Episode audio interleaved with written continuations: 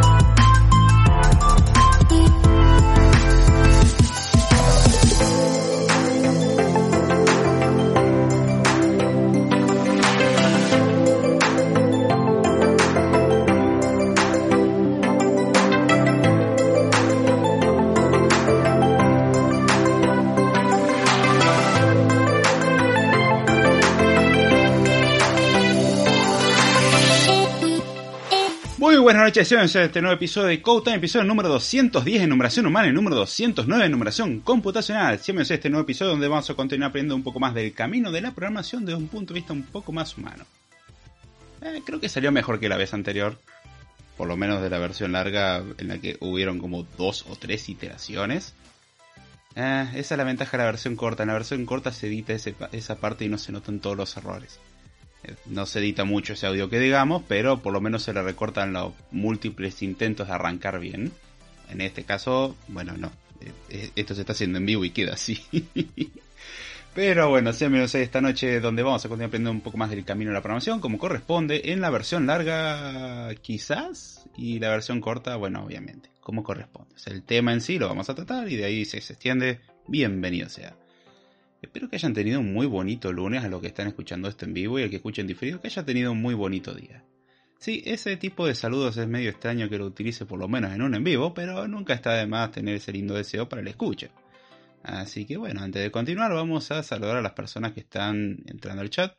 Tranquilito, pero entran, eso está bueno. Así que bueno, vamos a saludar primero a Aldo, el cual dice buenas. Yo me imagino a Aldo hablando así. No sé por qué, pero Aldo lo está diciendo así. Sé que él no habla así, pero para mí lo está diciendo así. Qué manera de ser redundante de forma innecesaria. ¿Cómo Aldo? ¿Todo bien? Gracias por pasar, che. Salamos acá a NDSDSN, que no me acuerdo si te había asignado un apodito o algo por el estilo.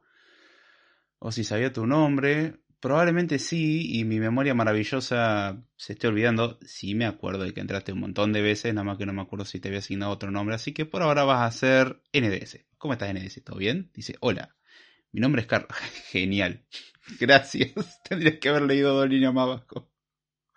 Por si ni confunde. Perfecto. ¿Cómo va Carlos? ¿Todo bien? Voy a tratar de acordarme. Es increíble. Voy a hacer esto. Probablemente no sirva para absolutamente nada, pero voy a tomar nota. SDSN es igual a Carlos. Perfecto. Ahora formás parte de un script de CodeTime. No sé si eso te sirve de algo, fantástico. Si no te sirve, lo siento. Pero bueno, eh, voy a fijar a ver si está todo bien. Antes que nada, voy a saludar a Nicolás Heironf, el cual dice buenas noches. Perdón si pronuncié mal el apellido. Eh, no sé en qué idioma está, así que está. ¿Cómo va, Nico? ¿Todo bien? Suena como que tenemos confianza en la forma de saludar. Eh, no recuerdo haberte conocido en persona, que yo sepa. Pero sí, entraste varias veces ante el podcast. Así que, ¿cómo estás? ¿Todo bien? A ver, esto parece que está bien. Parece el arranque con mucho menos tropiezos que el episodio anterior, toco madera. El episodio anterior fue tropiezo tras tropiezo tras tropiezo, configuración y todo. Casi todo lo que podía malir sal, malió sal. Salvo la conexión a internet, eso dentro de todo se había mantenido bien. es muy divertido. Uh, ponele. No sé cuál de todas las cosas divertido de NDS, pero. Nice. Es, es, lindo que te diga NDS cuando me dijiste que te diga Carlos. Pero bueno. Bien. Esto veo que está todo bien. Fantástico. Mucho mejor de lo que esperaba. Vine el episodio en el grupo de Code Time, lo cual me lleva a hacer el chivo de. Si usted quiere saber cuándo va a haber episodio nuevo de Code Time, participar, comentar cosas, incluso en diferido, para eso está el grupo de Code Time, el cual tienen acceso en la descripción de este video, aunque la mitad de las veces sospecho de que son bots. Porque literalmente algunas veces son bots que promocionan páginas similares a ciertas aplicaciones de citas, pero con gente más pobre, no suele tener capacidad de comprarse ropa, por ejemplo. Este, no recomiendo igual ayudar a esa causa, puede parecer algo noble, pero no, no lo es, no lo haga. Este, pero bueno, fuera de eso, se va incorporando gente al grupo lentamente. Si entra al grupo, por favor salude, diga hola, ¿cómo están? Mi nombre es, inserte su nombre aquí, dé una pequeña descripción de su persona, de al menos una oración, y con eso vamos a saber que usted no es un bot. Porque tenemos a los moderadores que chequean eso. Sí, que claramente les pagamos. eh, le pagamos con podcast.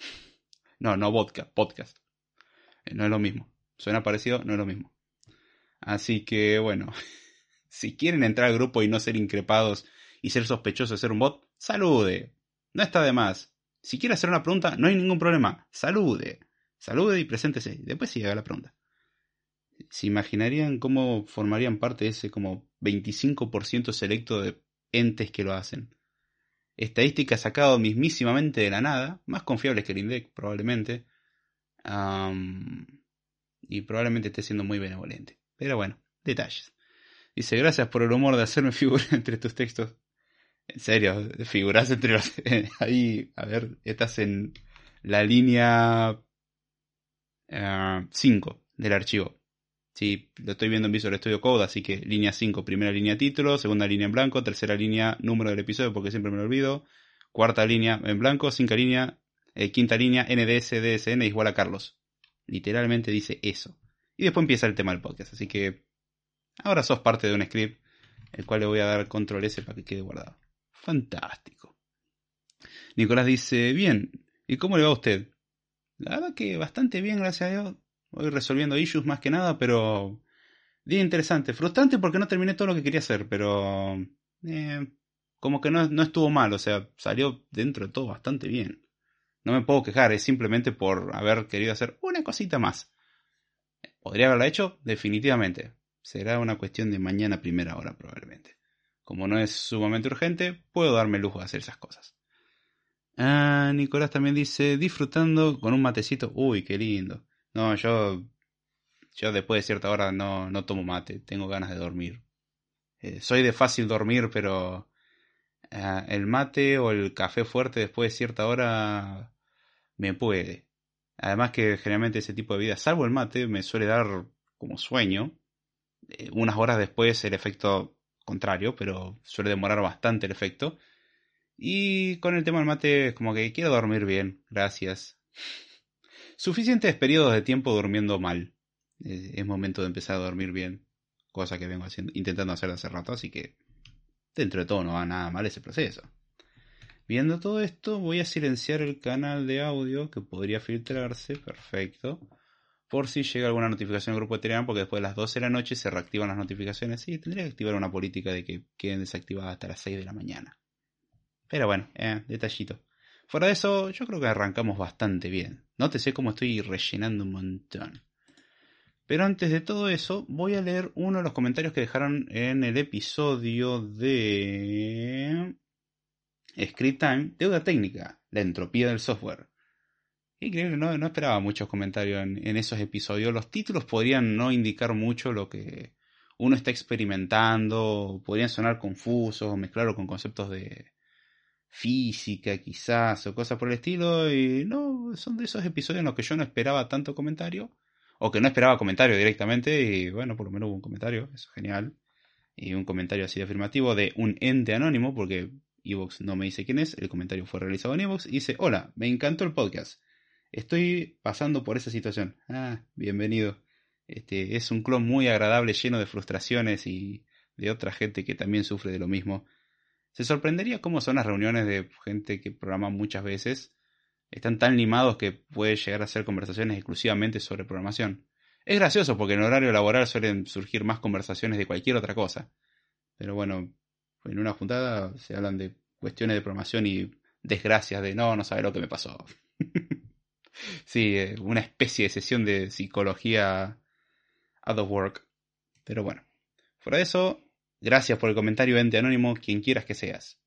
Eh, si querés decir quién sos eventualmente, más que bienvenido. Aunque no voy a poder saber si es la misma persona porque anónimo, cualquiera puede autoproclamarse diciendo, sí, soy el ente anónimo. Dame las gracias a mí. Pero bueno, es lindo recibir ese comentario y saber que por lo menos a alguien le gustó el episodio. Son de esos temas que parecieran no ser tan importantes, pero es importante tomar conciencia de que existen ese tipo de problemas. son son de esas cosas que uno piensa seguramente solamente me pasa a mí, mi vida está llena de desgracias y en realidad no, varias personas sufren de la misma desgracia en mayor o menor medida. Y está bueno saber de que eso existe y que incluso existen formas de mitigarlo o de evitarlo. Así que esa es la idea y compartir un poco un bello momento donde vean que, bueno, hay cosas peores a veces o mejores, uno nunca sabe. No sé si esa es la intención, pero está. Yo solamente comento eso. Bien, habiendo dicho todo eso, creo que es un buen momento para empezar el podcast. No sé si alguno tiene alguna pregunta, comentario o algo antes de que comience el podcast, si no doy por comienzo el podcast versión corta y después, em, si es que alguien queda al final de todo eso, versión larga. el episodio anterior no hubo versión larga y me permitió irme a dormir plácidamente. Eso está muy bueno. Recordemos que esto se graba 11 de la noche hora argentina y termina, bueno, vaya a saber qué hora. Entre normalmente 12 y media de la noche o 2 de la mañana. Dos y pico, maybe. Sí, hay episodios que se extienden un poquitito. Eh, suelen ser los episodios que tienen versión larga y se copan haciendo preguntas. Son, son lindas dinámicas. Lo lindo que hacerlo de esta forma disfraza la existencia de Random Time, que prácticamente a esta altura lo doy por muerto. Fue lindo mientras duró, ahora simplemente está incorporado en la versión larga y ya está. Gracias Switch to Linux por enseñarme este formato, es buena. No es un formato nada creativo, pero funciona. Yo creo que está bueno tener una versión corta para quien quiera escuchar el tema específicamente, sobre todo en este episodio, porque este episodio fue uno de los que en particular me pareció a mí una temática interesante, ya que el tema ya lo había tratado anteriormente, pero no me gustó como quedó. Entonces, no es que estaba mal presentado, pero hubieron varias cosas que no, no me gustaron cómo me salió. Yo creo que el tema estuvo bien, pero no, no el resultado como yo esperaba.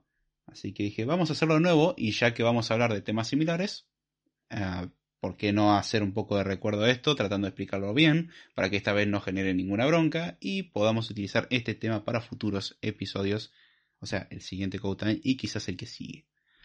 Así que bueno, habiendo dicho eso, voy a tomar captura del momento en el cual comienza toda esta cuestión. Y vamos a hacer como nuevamente nada de todo esto sucedió y vamos a comenzar con la versión corta. Nótese que en la versión corta yo solamente voy a intentar responder a comentarios relacionados al tema de la versión corta. Si quieren hacer otras preguntas son bienvenidas, pero voy a responder después. Si hacen preguntas relacionadas al tema, fantástico porque significa que genera intriga o duda y eso significa que hay algo de interés. Así que no tenga miedo en hacer preguntas. Es la idea de por qué lo hago en vivo. Si no, honestamente, lo grabo, me es más fácil, me clavo dos episodios seguidos y listo, eh, duermo dos semanas a un mes.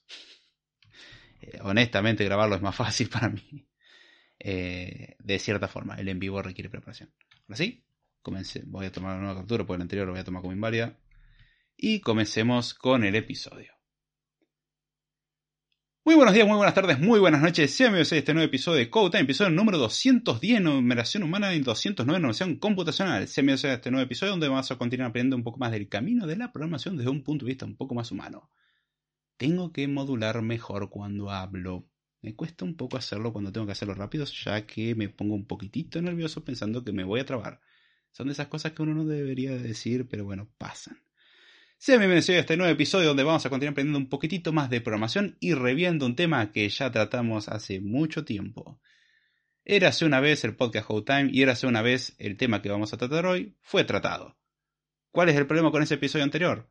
No me gustó cómo quedó, de hecho hubieron varios comentarios que plantearon exactamente lo mismo, que interrumpían mucho el tema en base a leer comentarios y todo. Eran otros tiempos con más movimiento en el podcast, esta vez vamos a intentar hacerlo como en este nuevo formato que tenemos, entre comillas, donde existe una versión corta y una versión larga. En la versión corta vamos a hablar específicamente de esto sin irnos a otras cosas, de ser posible. Eso no quita de que voy a responder a cualquier pregunta que pueda llegar a surgir en vivo mientras voy tratando el tema sobre cosas relacionadas al tema. En este episodio voy a tratar de mejorar un poco lo que se trató aquella vez, ya sea planteándolo de una mejor manera y al mismo tiempo expandiendo algunas cuestiones también basado un poco en mi experiencia y comentando un poquitito qué es lo que pasa en el medio. Teniendo todo esto claro, comencemos con el episodio del día de hoy. ¿De qué vamos a hablar hoy? De cómo me hubiese gustado poner el título, cómo no almacenar contraseñas en una base de datos, que fue el título original del episodio. Entonces lo que vamos a hablar hoy es de cómo sí almacenar contraseñas en una base de datos. Miran, momento. Vos dijiste que vas a tratar de nuevo un tema al cual ya trataste. Antes explicaste cómo no. Sí, ese era un título. O sea, explicar un montón de formas como no habría que almacenar contraseña y finalmente dar una solución al problema, que es como intento dar generalmente los podcasts, ir de una forma progresiva, planteando soluciones y viendo los problemas. Me recuerda a un docente, uno de los mejores docentes que tuve, eh, que me dio clases en varias materias en la universidad, eh, falleció hace unos años, pero la verdad que un excelente docente, y este era el formato que tenía, siempre planteaba una solución y en base a eso decía, bueno, ¿qué problemas tiene esta solución? iba construyendo en base a soluciones anteriores cosas nuevas y viendo que quizás todas las soluciones intermedias eran una tremenda porquería, aunque en primera instancia podrían sonar muy bien. Bueno, voy a intentar hacer honor un poquitito a eso. Obviamente no espero que salga bien. Si sale bien, fantástico. Pero bueno, vamos a dar el mejor esfuerzo para que esto suceda. Hoy en día es muy común necesitar identificar a alguna persona, algún usuario a la hora de trabajar, ya sea en una web, en una aplicación móvil. Y uno de los grandes métodos, uno de los grandes métodos que se utiliza es el uso de contraseñas. Un dato que se supone que solamente nosotros deberíamos de saber y con lo cual si nadie más lo sabe es una forma de identificarnos de manera única. Supongamos, esta idea es muy linda en un mundo ideal donde la gente es disciplinada y hace las cosas bien. Lamentablemente no sucede así. De hecho, en un mundo donde todas las cosas son lindas, ni siquiera necesitaríamos contraseña porque nadie se metería en asuntos de otros. No vivimos en ese mundo, así que tenemos que tener planes de resguardo. Para eso, por ejemplo, uno de los mecanismos que se utilizan para protegernos son contraseñas. Contraseñas, entiéndase, conjunto de caracteres generalmente, frases o lo que sea que utilizamos para ocultar algo. No necesito explicar lo que es una contraseña. Se supone que eso es secreto y que no hay que compartirlo con nadie. No sucede. Y al mismo tiempo tiene que ser seguro. Muchas veces no sucede. Ahora, para autenticarnos, generalmente poniendo un usuario, una contraseña, un correo electrónico y una contraseña, el formato que sea, esta contraseña tiene que ser almacenada de alguna manera de forma tal de que nosotros podamos en cualquier otro momento intentar ingresar al sistema y que nadie más que nosotros lo haga. Bien, sabiendo lo que es una contraseña, creo que no necesito ni siquiera explicarlo, simplemente fue algo medio redundante que hice. ¿Cómo las almacenamos? Es una gran pregunta. Porque uno diría, está bien, yo guardo la contraseña en la base de datos y ¿qué es lo que impide de que alguien más la acceda? ¿O por qué eso sería seguro? Porque al fin y al cabo, si yo te robo la base de datos, ya está, gané. Sé tu contraseña y sé cómo entrar. Eh, sí, de hecho, esa es una de las primeras cosas que vamos a ver, que no está nada bueno, pero es un formato que tristemente en muchos lugares se sigue aplicando hasta el día de hoy y piensan que no es una mala idea.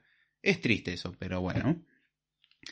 Y antes de mencionar las formas de cómo deberíamos almacenar las contraseñas en una base de datos, Cosa que ya alguien se me estaría adelantando con la conclusión del episodio, pero bueno, eh, vamos a tratar de nosotros dar esa conclusión también y explicar el porqué de eso.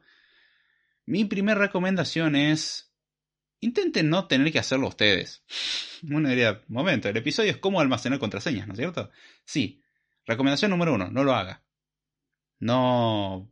Intente evitarlo. Si puede hacer, usar algún sistema de terceros, ya sea autenticación por Google, por, no sé, GitHub, Twitter, Facebook, lo que sea, algún otro método de autenticación, úselo. Alguien que tenga que gestionar esa contraseña y que no seamos nosotros. ¿Por qué? Porque vamos a ver de que es bastante fácil meter la pata en esto. Y uno diría, bueno, pero si yo tengo solamente 10 usuarios, vamos a pensar en servicios decentes. Al menos 100 usuarios, ¿no? ¿Qué pasa si la información que tenemos es sensible o las operaciones que podemos hacer son importantes? Podríamos incluso inculpar a un usuario de algo que nunca hizo. De hecho, esto es una práctica muy común hoy en día para estafar, que es básicamente robar cuentas y utilizar esas cuentas como proxy para transferir un montón de fondos robados ahí y extraerlos, ya que, por ejemplo, en Argentina existen muchos mecanismos para extraer dinero en efectivo de un cajero automático sin necesidad de tarjeta de débito. Con lo cual, uno robando una cuenta de alguien más puede hacer un montón de depósitos, hacer la extracción en un cajero automático, tener un efectivo y olvidémonos de que agarremos a la persona no es que no se pueda agarrar a la persona, pero al justamente no tener ningún dato que vincule a la persona, es mucho más difícil atraparlo. Bueno, por eso es importante proteger cuentas. Aunque sean cosas sencillas, se sorprenderían cómo a veces atacando cosas pequeñas podemos tener acceso a cosas mucho más grandes. Vamos a ver eso justamente a lo largo del episodio. Entonces, la primera recomendación sobre cómo almacenar contraseñas en una base de datos es intente no hacerlo. Si uno puede evitarlo en base a usar algún otro factor de autenticación eh, o algún otro servicio, puede ser un servicio de terceros que se encargue de esto y de, autenticar y que ya tenga experiencia en hacer esto, y no uno en, ah, yo haré mi nuevo sistema de seguridad. Porque yo estoy seguro que cualquier persona que pasó por el camino eh, creativo, llamémoslo así, dentro del mundo de la programación, dígase, comenzó de a poquito y tuvo la oportunidad de experimentar, en algún momento se le cruzó por la cabeza hacer alguna especie de sistema de autenticación, que casi siempre consiste en usuario y contraseña. Y se tuvo que enfrentar al problema de almacenarlo y bueno, le puedo garantizar por experiencia propia de que a uno se le pueden ocurrir muchas tonterías de cómo hacerlo. Incluso asumiendo acotaciones al problema, decir, bueno, esto va a ser local y solamente voy a acceder yo. Y es para un uso que no le importa a nadie. Sí, puede ser. Aún así no quita el hecho de que estaría bueno tener buenas prácticas. Y ahí es donde está la cuestión. A mí se me ocurrieron un montón de formas, de hecho las primeras mencionadas son las que a mí se me hubiese ocurrido hacer. La primera no, la primera sabía que era mala, punto. Pero se me ocurrieron otras formas de hacerlo y... Eh, no, no son buenas. De hecho yo pensé que una de estas formas, la segunda en particular, es la forma en la que se hacía en el mundo profesional y aún así me planteaba una intriga la cual voy a comentar un poquitito más adelante en este episodio. Pero bueno, viendo de que no tenemos forma de evitar tercerizar la responsabilidad de gestionar las contraseñas y de autenticar contra eso, vamos a tener que hacerlo nosotros. Bueno, para eso vamos a ver distintas formas, por qué son buenas o por qué son malas. Y de hecho vamos a darnos cuenta de que hay un factor en común en todo esto, y es que también vamos a ver cómo vulnerar un poco estas formas, y es... Eh, hay que atacar el eslabón más débil. ¿Por qué esforzarnos en romper cosas súper complejas cuando quizás la solución a nuestro problema es mucho más sencilla? Veamos la debilidad, el usuario. O la corruptibilidad de alguna persona. También esa es eh, otra variedad, vamos a verlo un poco más adelante. Pero bueno, ¿cómo almacenamos contraseñas? Y uno diría, eh, obvio, fácil, meto la contraseña en la base de datos. Forma número uno, la más inocente de todas y la que piensa que todo el mundo es buenito, Vamos a guardarla en texto plano. ¿Qué significa en texto plano? Tal cual viene. Tal cual escribimos la contraseña, así mismo la guardamos en la base de datos. Y uno dirá, bueno, el truco para que no me roben en este caso es poner una contraseña muy compleja. Ajá. Suena muy bien. Salvo de que... ¿Qué pasa si, por ejemplo, ocurre lo que viene ocurriendo en muchas empresas grandes de tecnología? Hay un leak ya sea porque hay una vulnerabilidad que algún atacante sabe aprovechar, y puede acceder y, por ejemplo, hacerse una copia de la base de datos. Después verá qué hace con eso, pero primero hacemos la copia de todo lo que podamos. Tratamos de llevarnos todo lo que podemos y después vemos qué, es lo que nos sirve en eso. Capaz que no nos sirve nada. Pero bueno, nos llevamos una copia de la base de datos y curiosamente en la base de datos hay una tabla llamada users. Y dentro de users algo llamado username. Y hay algo llamado password. Y dice la primera contraseña y la segunda 1, 2, 3, 4, 5, la tercera 1, 2, 3, 4, 5, la cuarta 1, 2, 3, 4, 5 y la quinta contraseña 1, 2, 3, 4, 5. Genial, tenemos las contraseñas a libre disposición. Y uno diría, no, no, no, yo voy a securizar mis sistemas y nadie va a poder entrar. Yo creo que aún existe una posibilidad. ¿Qué pasa si tenemos un insider? ¿Qué pasa si un empleado es malintencionado y está dispuesto a venderse para, por ejemplo, ofrecer datos internos? Dígase, uno trabaja por una empresa grande y viene alguien que sabe ese dato y dice, está bien, eh, te ofrezco este bello maletín, quiero que me des toda esta información. Y si uno es corruptible, va a ceder esa información y aunque nosotros hubiésemos mantenido nuestro sistema súper seguro, sin que nadie externo pueda entrar, el interno siempre pudo hacerlo. Y justamente el eslabón más débil, en este caso, fue un insider, fue un empleado, por ejemplo. Tristemente, esto último es común. Obviamente ninguna empresa lo va a admitir. Una empresa va a preferir admitir mil veces de que los vulneraron pero no van a querer admitir nunca. Sí, teníamos una persona que vendió todas las cosas. Porque una, vulnerabilidad la podemos corregir. Un insider, ¿cómo sabemos que no hay otro? Uno podría decir también, para, corregimos una vulnerabilidad, ¿no podría aparecer otra? Ciertamente, pero si pudo entrar un insider, ¿por qué no pudo entrar otro? Es, me parece más probable eso. Y esa es una brecha que es muy difícil de solventar. Eh, la exposición al exterior hay un montón de mecanismos para dificultarlo. Y nótese, la idea de una contraseña es dificultar las cosas. No es infalible. No existe mecanismo infalible. No hay nada con garantía del 100%. Obviamente hay cosas mucho más seguras que otras y el texto plano es la menos segura de todas. ¿Cómo sabemos que la información o la contraseña está almacenada probablemente en texto plano en una base de datos? Fácil. Dele a recuperar contraseña al servicio de su preferencia, al cual quiere averiguar este dato obviamente, y vea si el servicio de su preferencia no le envía la contraseña en texto plano por correo electrónico. Si el servicio para recuperar la contraseña le envía una copia de su contraseña al correo electrónico o mecanismo que sea, muy probablemente la contraseña esté en texto plano en esa base de datos. Tenga cuidado porque esa empresa es vulnerable. Y un ejemplo muy sencillo que se me ocurre en este momento es una empresa de seguros que conozco. No estoy para dar nombres, no he trabajado para ellos, no, no, no sé cómo funcionan sus sistemas, pero sí les puedo decir eso, la contraseña me la daban. Un día me había olvidado la contraseña y dije, bueno, recuperar mi contraseña. Le hemos enviado la contraseña a su correo electrónico. Fui a mi correo electrónico y Efectivamente, me estaban dando mi contraseña por correo electrónico. Que ya me parece lo suficientemente malo eso último, que me den la contraseña por correo electrónico. Pero no solamente eso, me está dando el indicio de, ay no, esta gente guarda la contraseña en texto plano en la base de datos y hay una restricción peor. La contraseña era una contraseña numérica, no podía tener letras y tenía una longitud máxima fija. Que era de creo que 8 dígitos. Seguridad. al máximo.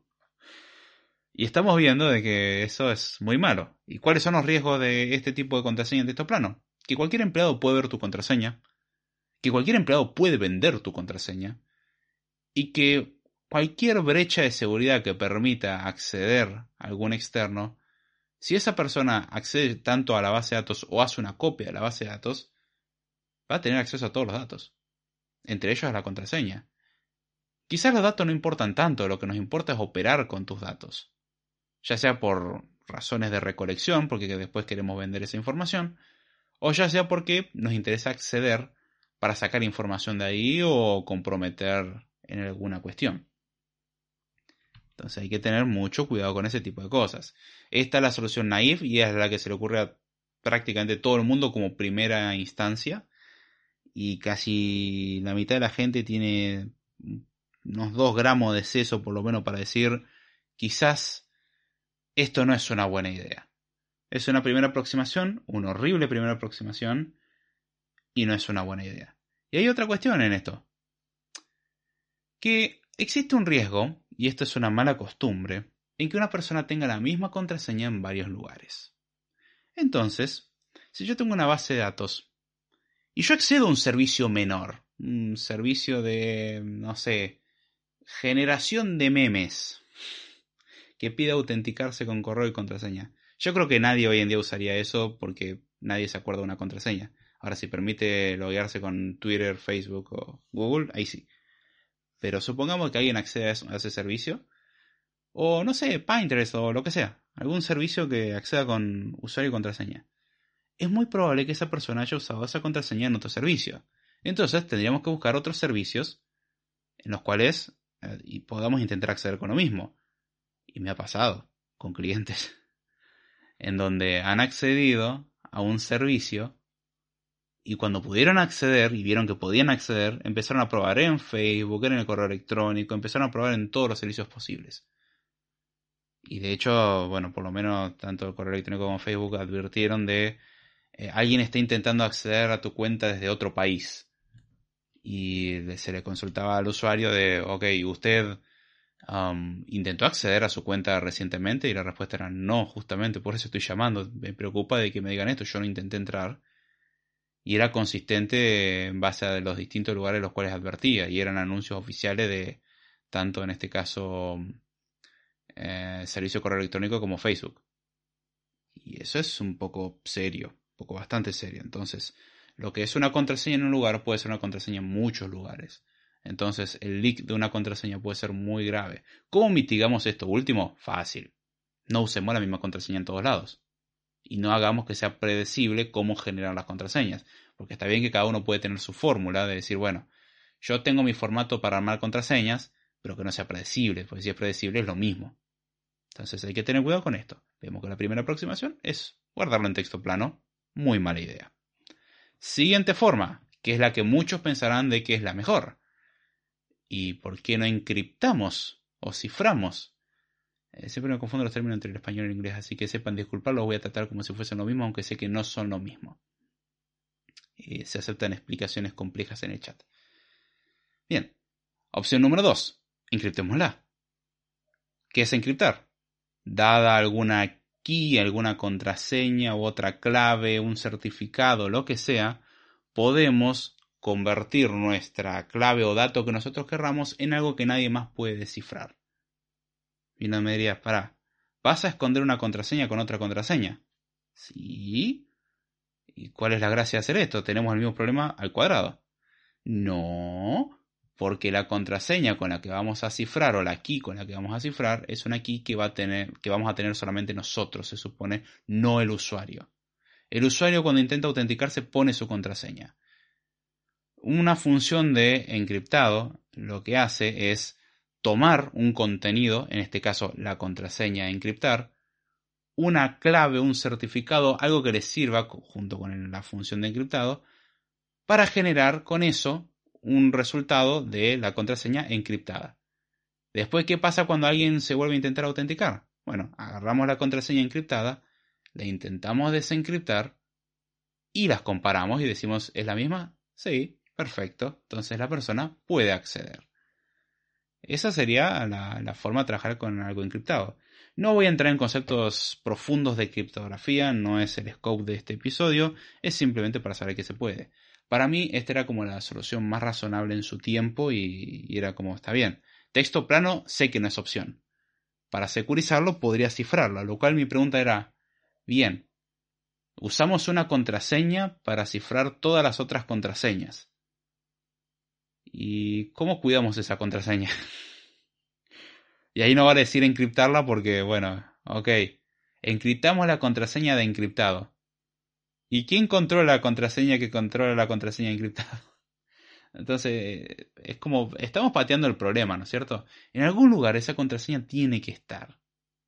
Y claramente esa contraseña no tiene que estar hardcodeada en el código. Definitivamente no. No tiene que estar guardada en un repositorio Git. O no al menos en, un en el mismo repositorio Git donde nosotros tenemos eh, el código productivo. ¿Sí? No, no puede estar ahí porque si no, alguien que acceda al repositorio Git, por ejemplo, puede ver la contraseña de encriptado y lo que pasa es justamente esto. Esta es la desventaja del sistema de encriptado. Ok, si yo me robo la contraseña, a priori yo no sé lo que hay dentro de la tabla. Si yo me llevo la, la base de datos, yo intento robarme la contraseña o me encuentro con que está todo encriptado. Y justamente la gracia de la criptografía es que hacer que sea o difícil o imposible revertir esa transformación.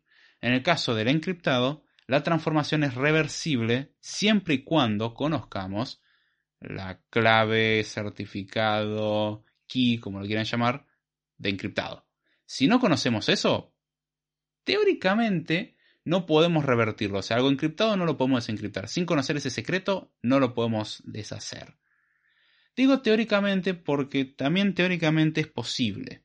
¿Cómo podemos? Fuerza bruta, opción 1. O sea, probamos todas las combinaciones posibles hasta eventualmente desbloquearlo. O empezamos a hacer combinatoria y en algún momento le acertamos. Es como un cajero automático que acepta PIN que puede tener cuatro dígitos nomás. Bueno, probemos con 000, no es 001, no, 002, no, 00, y así hasta eventualmente 9999 y eventualmente llegamos.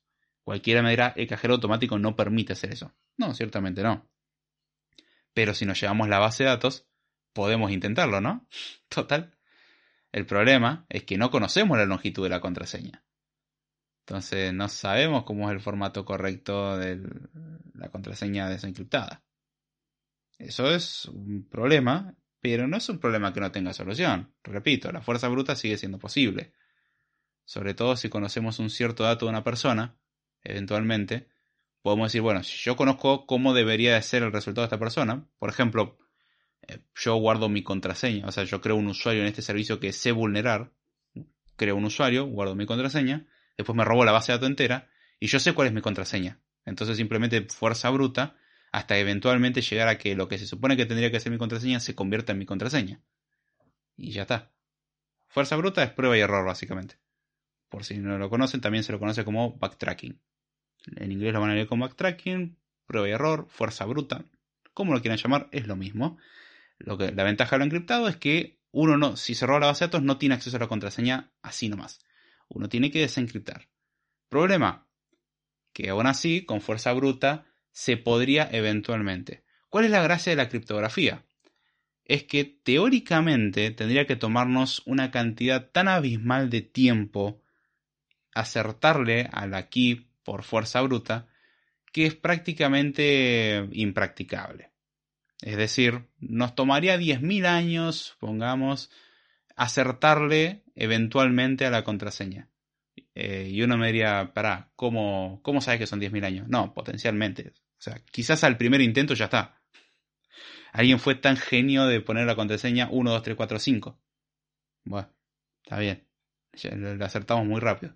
Si ponemos algo impredecible, la idea es que la fuerza bruta es mucho más complicada.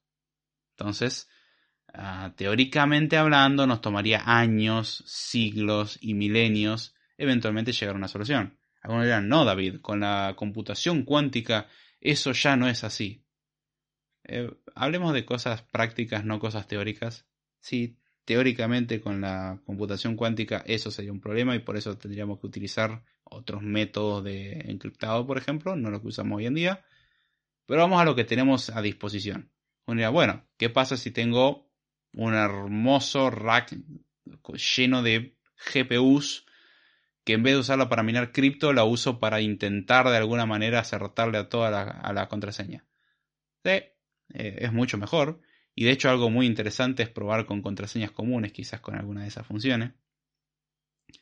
Eh, hay tablas que se consiguen de contraseñas comunes, gigantes, o sea, no es tabla de 10 o 20, como estas son las 10 contraseñas más usadas en el 2022. Cosas que salen todos los años. Ah, no, no, son tablas que pesan gigas. O sea, son unas tablas que tienen gigas y gigas de, de contraseñas posibles en base a algún análisis realizado. generalmente. Entonces, bueno, teniendo en cuenta eso, bueno, es más difícil, pero tiene una vulnerabilidad sumamente importante almacenar la, información encriptada. Es que tenemos que encriptarla con una clave. Y esa clave en algún lugar va a estar. Entonces, está bien, dificultamos muchísimo el trabajo, pero esto que parecía la solución perfecta tiene problemas. Porque la brecha de seguridad de que alguien se lleve una copia de la base de datos sigue existiendo, con potencial, o que un empleado filtre la base de datos cifrada, no importa, sigue existiendo. Y eso está bien, tiene una dificultad enorme que es tener la clave. Pero recordemos, dijimos que teníamos un interno el cual nos filtró la base de datos. Un pasito más y que nos filtre también la clave. y ya está. O clásico, queda guardado en un repositorio. De hecho, cada tanto los departamentos de seguridad informática deberían de hacer una evaluación de que ninguna clave esté metida en ninguna parte del código, en ninguna parte de la historia, en un repositorio de Git, por ejemplo. Porque uno puede decir, ok, una vez al principio teníamos la clave hardcodeada, pero ya no.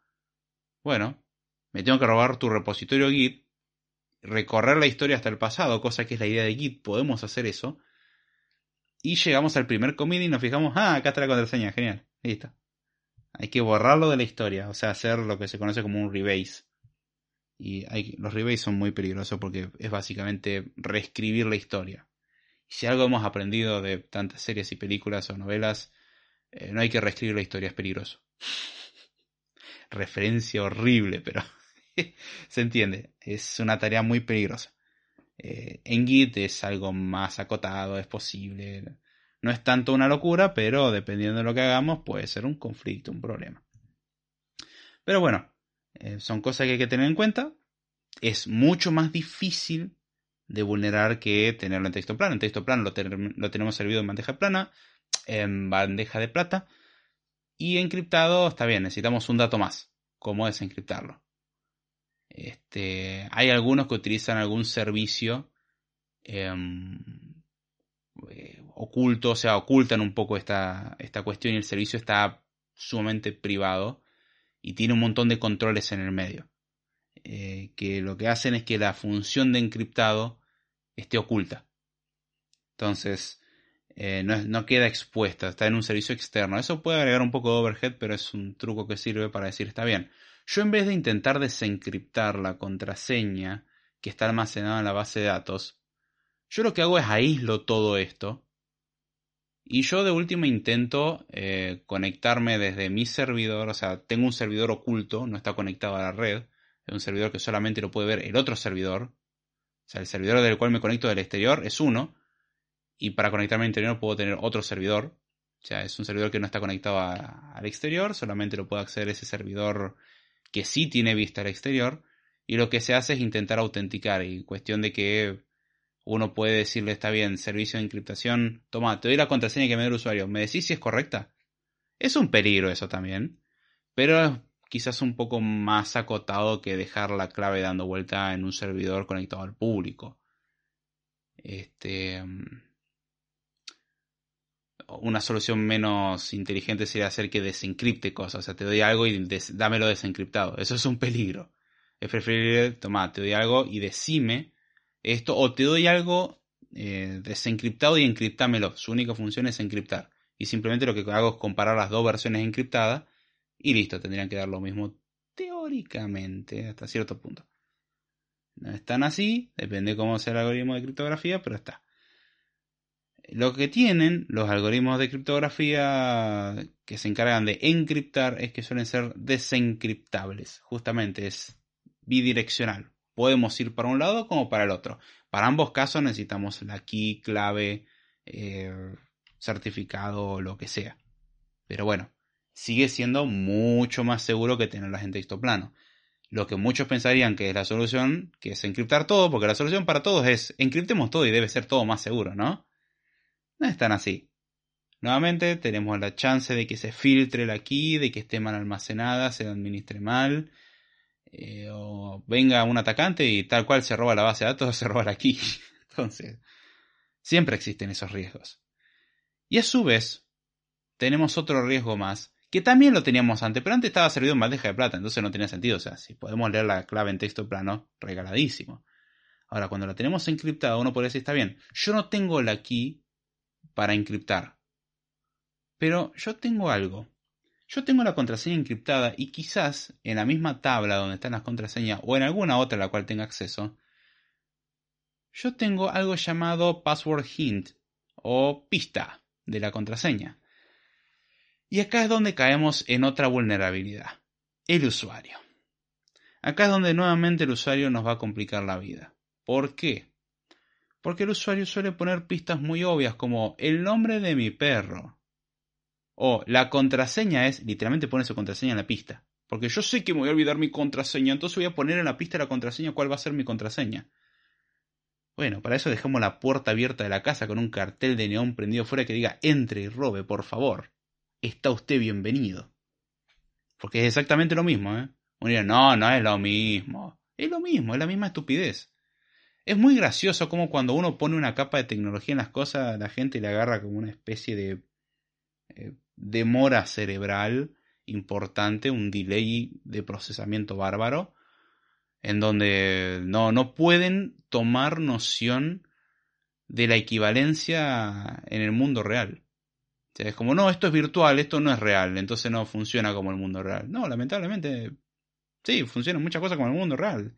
De hecho, por algo se utilizaron las analogías como el escritorio. La idea de un escritorio, o el escritorio de eh, una computadora en cuanto a interfaz gráfica, es eso, representar lo que hay en un escritorio.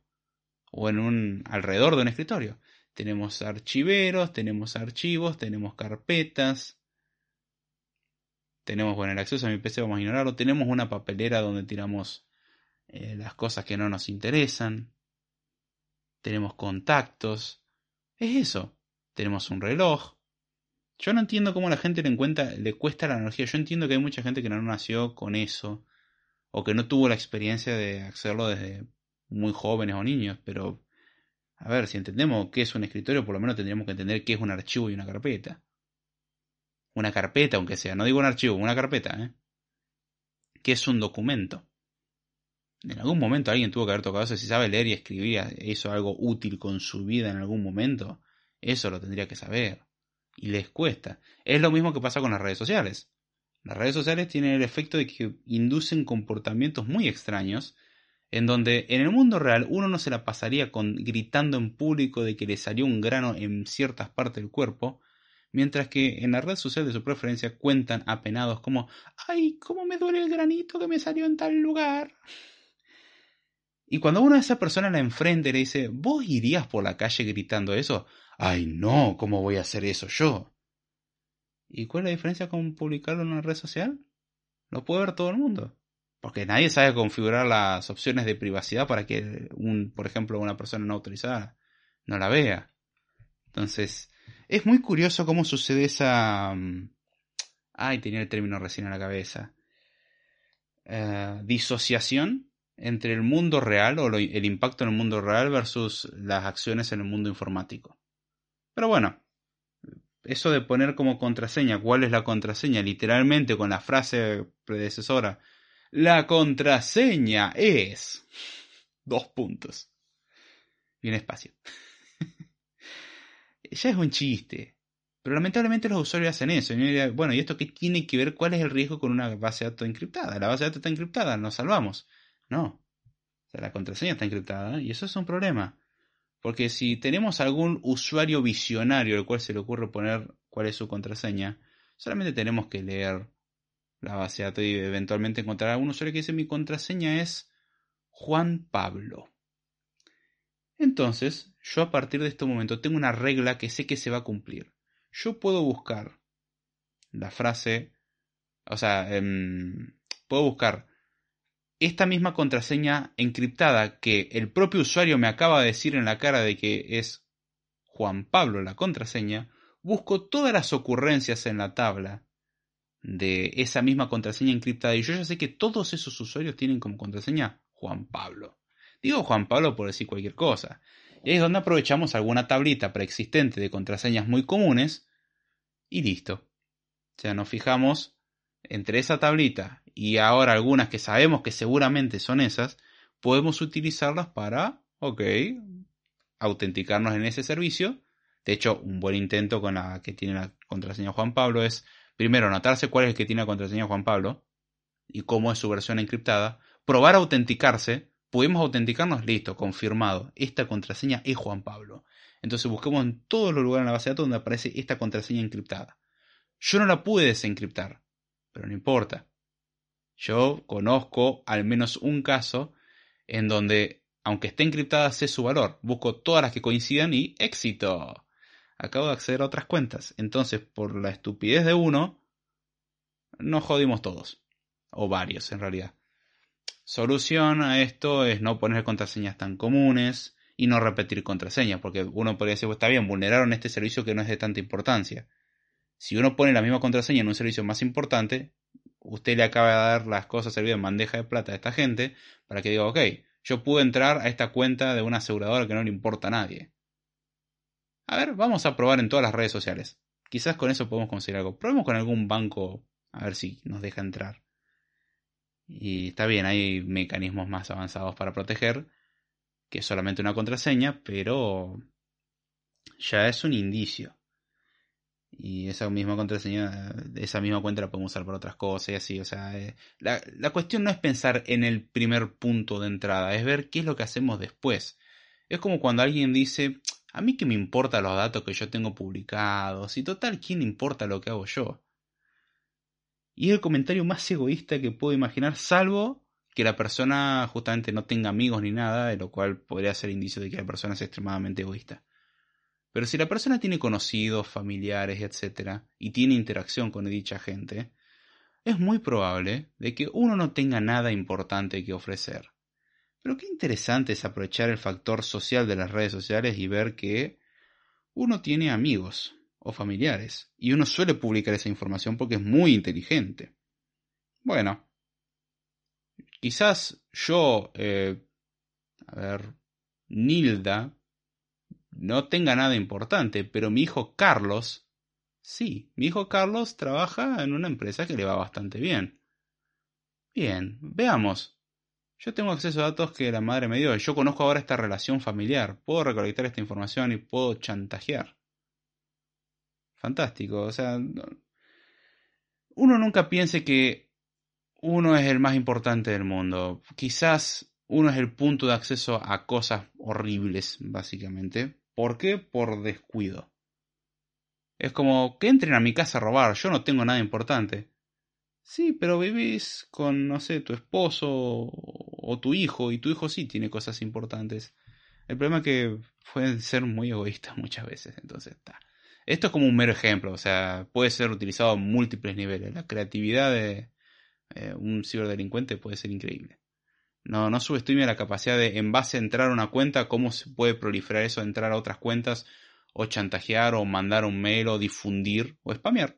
Spamear legalmente, va, legalmente no, pero spamear de forma confiable. Porque una cosa es que venga de Rashid, un mail que diga, tengo una excelente oportunidad para vos. Y otra que venga alguien y te diga, che, Carlos, vos sabés que yo encontré una forma de ganar dinero fácil. Sí, igual si alguien viene y me dice, che, Carlos, o che, David, sabés que encontré una forma de ganar dinero fácil? Y ya como, bien. O es un bot o alguien con el que probablemente no quiera hablar. Salvo que sea humor. Pero eh, eso es algo a tener en cuenta. O sea, uno puede ser el punto de entrada a otras cosas mucho peores. Entonces es mejor siempre protegerse. O sea, básicamente entraron por el eslabón más débil, después vemos a dónde van a parar. Saludamos acá a Dolphin que dice, hola, eh, hola va con H. Darío Sacol pone un... No, no es un patito, un tipito saludando. ¿Cómo va? ¿Todo bien? Bien. Este, vimos los problemas con las contraseñas encriptadas, es que podemos robarnos la contraseña eventualmente también, o sea, la contraseña de encriptado y con eso la desencriptamos. Y existe un riesgo de que uno sea sumamente inteligente y ponga su, su pista lo suficientemente clara como para que alguien pueda deducir su clave, al punto de decir cuál es la clave. Forma número 3. Hashing. Sería, ok, ¿cuál es la diferencia entre hash y encriptar? Bueno, las funciones de criptografía que sirven para encriptar son funciones bidireccionales que permiten convertir un dato en un dato encriptado, dado el dato y la clave. Una clave cualquiera, que en este caso la clave la manejaría el backend del servicio que nosotros estemos implementando. No es algo que el usuario deba conocer, justamente es lo que estamos tratando de proteger. Es algo que se supone que es secreto y solamente nosotros que accedemos a la tabla con las contraseñas lo sabemos. Bueno, el hashing, a diferencia de las funciones de encriptado, las funciones de hash, son funciones unidireccionales, teóricamente, que permiten, dado un dato, digerirlo y darnos un valor. Suelen ser conocidas como funciones digestoras. ¿Por qué? Porque justamente toman lo que sea, lo digieren y devuelven algo mucho más pequeño. Justamente por eso es digerido. No es que nos devuelve algo que podemos predecir. La idea es esa, que no es clara la conversión. Nosotros podemos poner la palabra hola y nos devuelve un string de 60 caracteres. Puede pasar eso. Dependiendo del algoritmo de hash y esas cosas, ¿no? Hay muchos algoritmos de hash. Pero básicamente esa es la clave. Y uno dirá, bueno, ¿y qué contraseña le ponemos a eso? Porque para encriptar necesitamos poner una clave. Justamente, los algoritmos de hash no necesitan clave. Los algoritmos de hash funcionan bien por sí solos. Nosotros es como una máquina, es una máquina de picar carne. Nosotros le ponemos un pedazo gigante de carne y nos da carne picada. Listo. Y como la carne picada, no la podemos restablecer en lo que era anteriormente un pedazo de carne grande. O vamos a llevar la fruta si no le gusta la carne. Teníamos manzanas y las ponemos en una licuadora y nos sale jugo de manzanas. Ese jugo de manzana no lo podemos convertir nuevamente en las manzanas que era anteriormente. No significa que no las podamos disfrutar, pero ya no van a ser jamás lo que una vez fueron. Una vez que se digirieron, no vuelve a ser. ¿Quiere un ejemplo más práctico? Eh, coma, vaya al baño, recuerde lo que comió e intente pensar en eso como si fuese lo mismo que comió. No va a poder, ¿no es cierto? E intente convertir eso que acabó de hacer en el baño en lo que usted anteriormente había comido. Recomendación, no lo intente, ¿sí? Y perdona a los que estén comiendo. Pero si están comiendo pueden hacer el experimento después. si no llegaron a esa conclusión a esta altura de su vida, planteese varias cosas, por favor. Pero bueno, es la idea de una función hash. La función hash toma algo, lo digiere y devuelve un resultado. Y generalmente podemos pasarles cosas absurdamente grandes y el hash devuelve algo chiquitito. Pueden dársele cosas más pequeñas y devuelve un hash más grande de lo que se le ingresó. Eso es posible. Pero generalmente la longitud del hash está limitada y no va a ser algo más largo de, no sé, 1024 caracteres. Es raro. Como muy largo ese hash. Generalmente el hash lo más largo que va a llegar es eso. Asumamos, suele ser mucho más corto. Pero muchísimo más corto. Pero bueno, este no, no es algo más largo y uno podría utilizar algo de un giga, pasarlo por una función de hash, obviamente va a tomar un tiempito en hacerse, y va a dar un hash de, no sé, 40, 60, 80 caracteres. Y dijimos, espera, un giga, un giga, ¿cuántos caracteres son? Muchos, muchísimos. Bueno, pasó por la hash y salió algo chiquitito. De hecho, es una de las formas más sencillas de comparar archivos gigantes por igualdad. En vez de comparar archivo por archivo y hacer toda la combinatoria posible, lo que hacemos es primero hasheamos todos los archivos, lo cual toma un tiempo considerable, pero como va a tomar menos tiempo que comparar todos entre sí, imaginemos que tenemos un millón de archivos, estoy hablando mucho, y los archivos pesan un giga. Es una cantidad bestial de información. Hasheamos un millón de archivos y es más fácil encontrar las intersecciones en una tabla de hashes que en un millón, un giga. Un millón de veces un giga. O sea, ahora tenemos un millón de veces algo de una longitud corta. Es mucho más rápido comparar eso.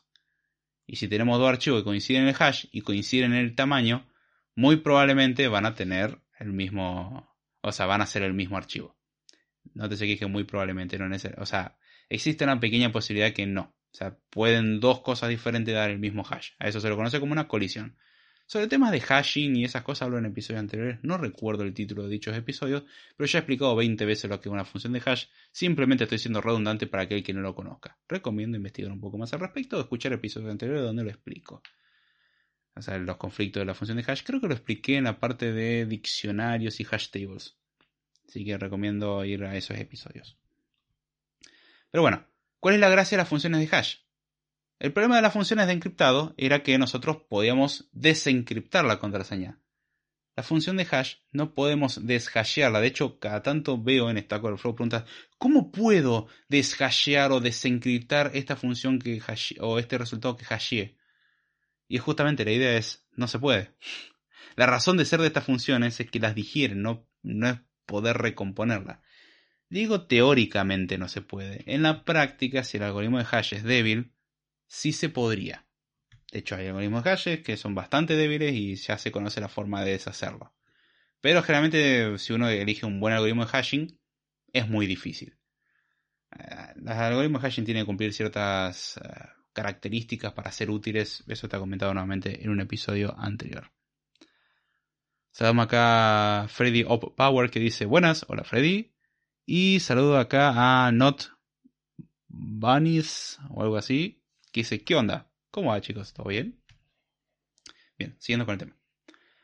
Decía que las funciones de hash tenían la ventaja que no las podíamos deshacer. Entonces uno diría, ¿cómo tratamos las contraseñas? Fácil. La contraseña, la, la hasheamos y guardamos el resultado hasheado en la tabla eh, de, la base de datos. ¿Cuál es la ventaja de esto? Que si, aunque yo me lleve la contraseña hasheada, yo no la puedo deshacer. Pero, y acá es donde empiezan los problemas, si bien yo no lo puedo desencriptar porque tampoco hay ninguna clave que yo me pueda robar ni nada, porque no hay forma teórica de deshacerlo, entre comillas, hay algo que sí podemos utilizar para intentar vulnerar un poquitito aunque sea. No es perfecto, pero es un buen punto de partida. Y acá es donde atacamos nuevamente al eslabón débil, el usuario. Seguimos corriendo el riesgo que el usuario sea tan inteligente de poner su contraseña en las pistas, eso lo vamos a seguir teniendo para toda la vida. Eso es un problema, eso no lo podemos evitar. Pero también tenemos el caso en que, está bien, nos llevamos la tabla. Yo no la puedo deshallar. Pero existe gente que tuvo el suficiente tiempo para tomar un montón de contraseñas comunes y tablas gigantes de gigas y gigas, y esas tablas las hasheó. O sea, tomamos la tabla de un montón de contraseñas que sabemos que el usuario puede llegar a usar y vamos a hashearla. Entonces en la tabla vamos a tener la versión sin hashear y la versión hasheada. En una tabla que tenemos nosotros y esas tablas se las conoce como Rainbow Tables o tablas arcoiris. I don't know. Ese es el nombre, no me pregunten. La idea de las tablas arcoiris es que nosotros ahorramos capacidad de procesamiento en base a, bueno, consumir almacenamiento. Es decir, alguien nos hizo el favor de preprocesar un montón de contraseñas comunes. Entonces lo que ahora tenemos que hacer es agarrar la tabla que nos robamos y que teníamos las contraseñas hasheadas y nos fijamos en la Rainbow Table. Che, a ver, contraseña 1. Bien, está hasheada. ¿Está esta contraseña en la Rainbow Table? Sí. Ah, bien, fantástico, tenemos una coincidencia. ¿Y cuál es la contraseña asociada a ese hash? Juan Pablo. Fantástico. Juan Pablo es la contraseña. Entonces, no eliminamos el problema de em, utilizar alguna tabla de contraseñas y no eliminamos el problema de que el usuario eh, sea tan inteligente de poner su contraseña como pista o poner una pista lo suficientemente obvia.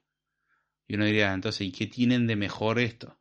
Porque me estás diciendo que tienen muchos problemas similares a las encriptadas básicamente elimina un universo de problemas que es no hay forma de desencriptar, teóricamente. O no una razonable. O sea, podríamos intentar hacerlo y nos tomaría años. Y generalmente el ataque que debemos hacer es para un servicio que existe hoy en día. Y si pasan 30 años, quizás yo ya haya cambiado mi contraseña que pongo en todos los servicios. Y los servicios en los cuales yo tenía contraseña que de donde me la robaste, yo ya no los uso más. Entonces, no, no tiene sentido, tiene que ser razonable. Y además uno no es el centro del universo. Existen muchas otras personas quizás más valiosas de ser robadas. Entonces, eso es un problema.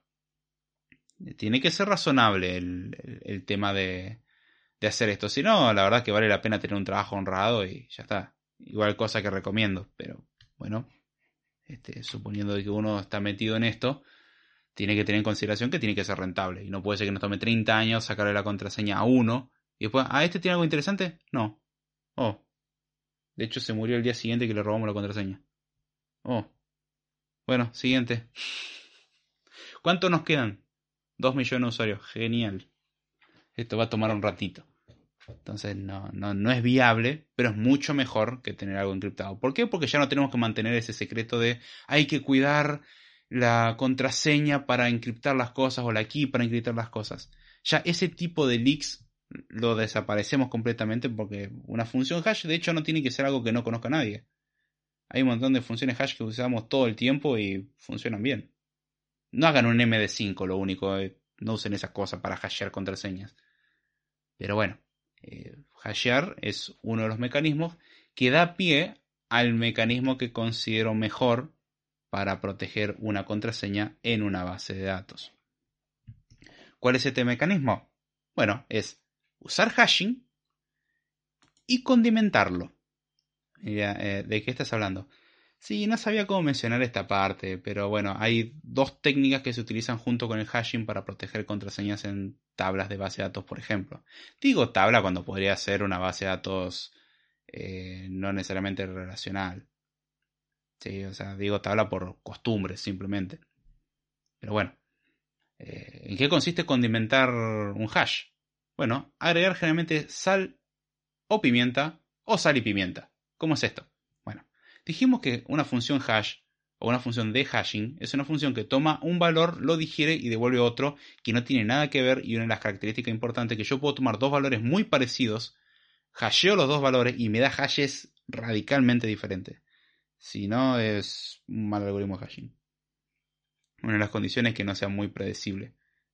Eh, para, por lo menos para ser usado en, en criptografía a este nivel. O sea, para mantener información segura, la idea es que sea lo más impredecible posible en cuanto al resultado. Pero manteniendo la consistencia que si yo hasheo dos cosas iguales, me da el mismo resultado. Si no, no tiene sentido. No nos serviría de nada. Pero bueno, ¿en qué consiste la, el ponerle sal o ponerle pimienta a una contraseña para hashearlo? Bueno, el problema de las Rainbow Tables es este, de que uno puede tomar algo hasheado, lo buscamos en la Rainbow Table.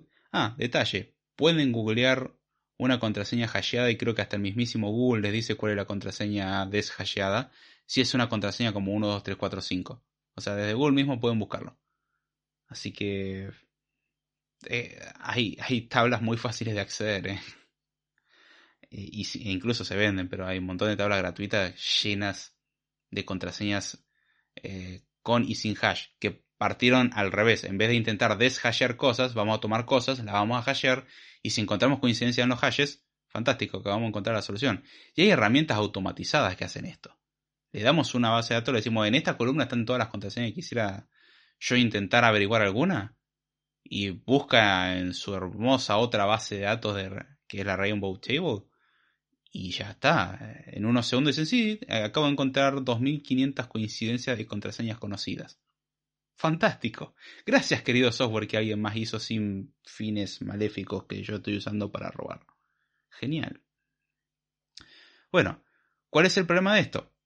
Uno de los problemas que veíamos con el hashing, que si bien no lo podemos desencriptar, era que eran susceptibles a Rainbow Tables, número uno, y número dos, que si sabíamos eh, cuál era la contraseña asociada a una hasheada, yo podría buscar otras que sean el mismo hash o sea, el mismo resultado básicamente, y sé que van a ser la misma clave. Sí, es exactamente lo mismo que una Rainbow Table, pero con uno mismo. O sea, si yo conozco la de una, puedo buscar otras que tienen el mismo resultado y ya sé que van a tener la misma contraseña. Es básicamente el proceso a la inversa. Entonces, ¿cómo podemos evitar esto? Y bueno, que dadas dos contraseñas iguales, el hash sea diferente. Y uno diría, momento, ¿no acabas de arruinar la idea del hash? ¿No dijiste que si yo hasheo dos cosas iguales, ¿tienen que dar resultados diferentes? Sí. ¿Para entonces no es una contradicción? No. Justamente. ¿Cómo logramos de que dadas dos contraseñas iguales tengamos dos hashes diferentes, sin romper la condición de una función de hash? Fácil. Agreguemos algo que se lo conoce como sal. Salamos el hash. En realidad salamos el valor no hasheado. ¿En qué consiste salar? La sal en realidad es un, generalmente un string un texto aleatorio de ser posible, no predecible, eh, bueno, aleatorio, lo suficientemente largo que uno lo que hace es tomar la contraseña, le agrega esa sala a la contraseña, o sea, se lo concatena de alguna manera, o combina la contraseña con la sal de una forma predecible, eso es importante, o sea, yo tengo que poder volver a hacer lo mismo, y hasheo eso.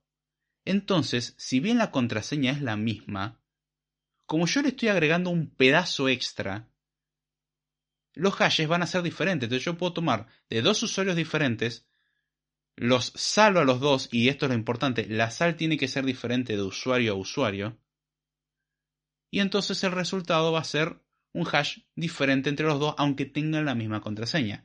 Con esto que acabamos de romper, las dos cosas, rompimos la Rainbow Table en parte, y ahora vamos a ver por qué digo en parte, y rompimos el caso de si yo conozco la contraseña de una persona, yo puedo buscar esa misma contraseña hasheada en la base de datos a ver si encuentro otro que tiene la misma, y con eso voy a saber su contraseña también. Porque si conozco el de uno, conozco el de todos, los que tienen el mismo valor. Bueno, como modificamos la contraseña real, lo que hicimos es que em, los valores, si bien la contraseña es la misma, vamos a tener siempre hashes diferentes. Entonces, de última, al, al que vulneramos a una persona y no a varias. Sobre todo cuando la contraseña es obvia.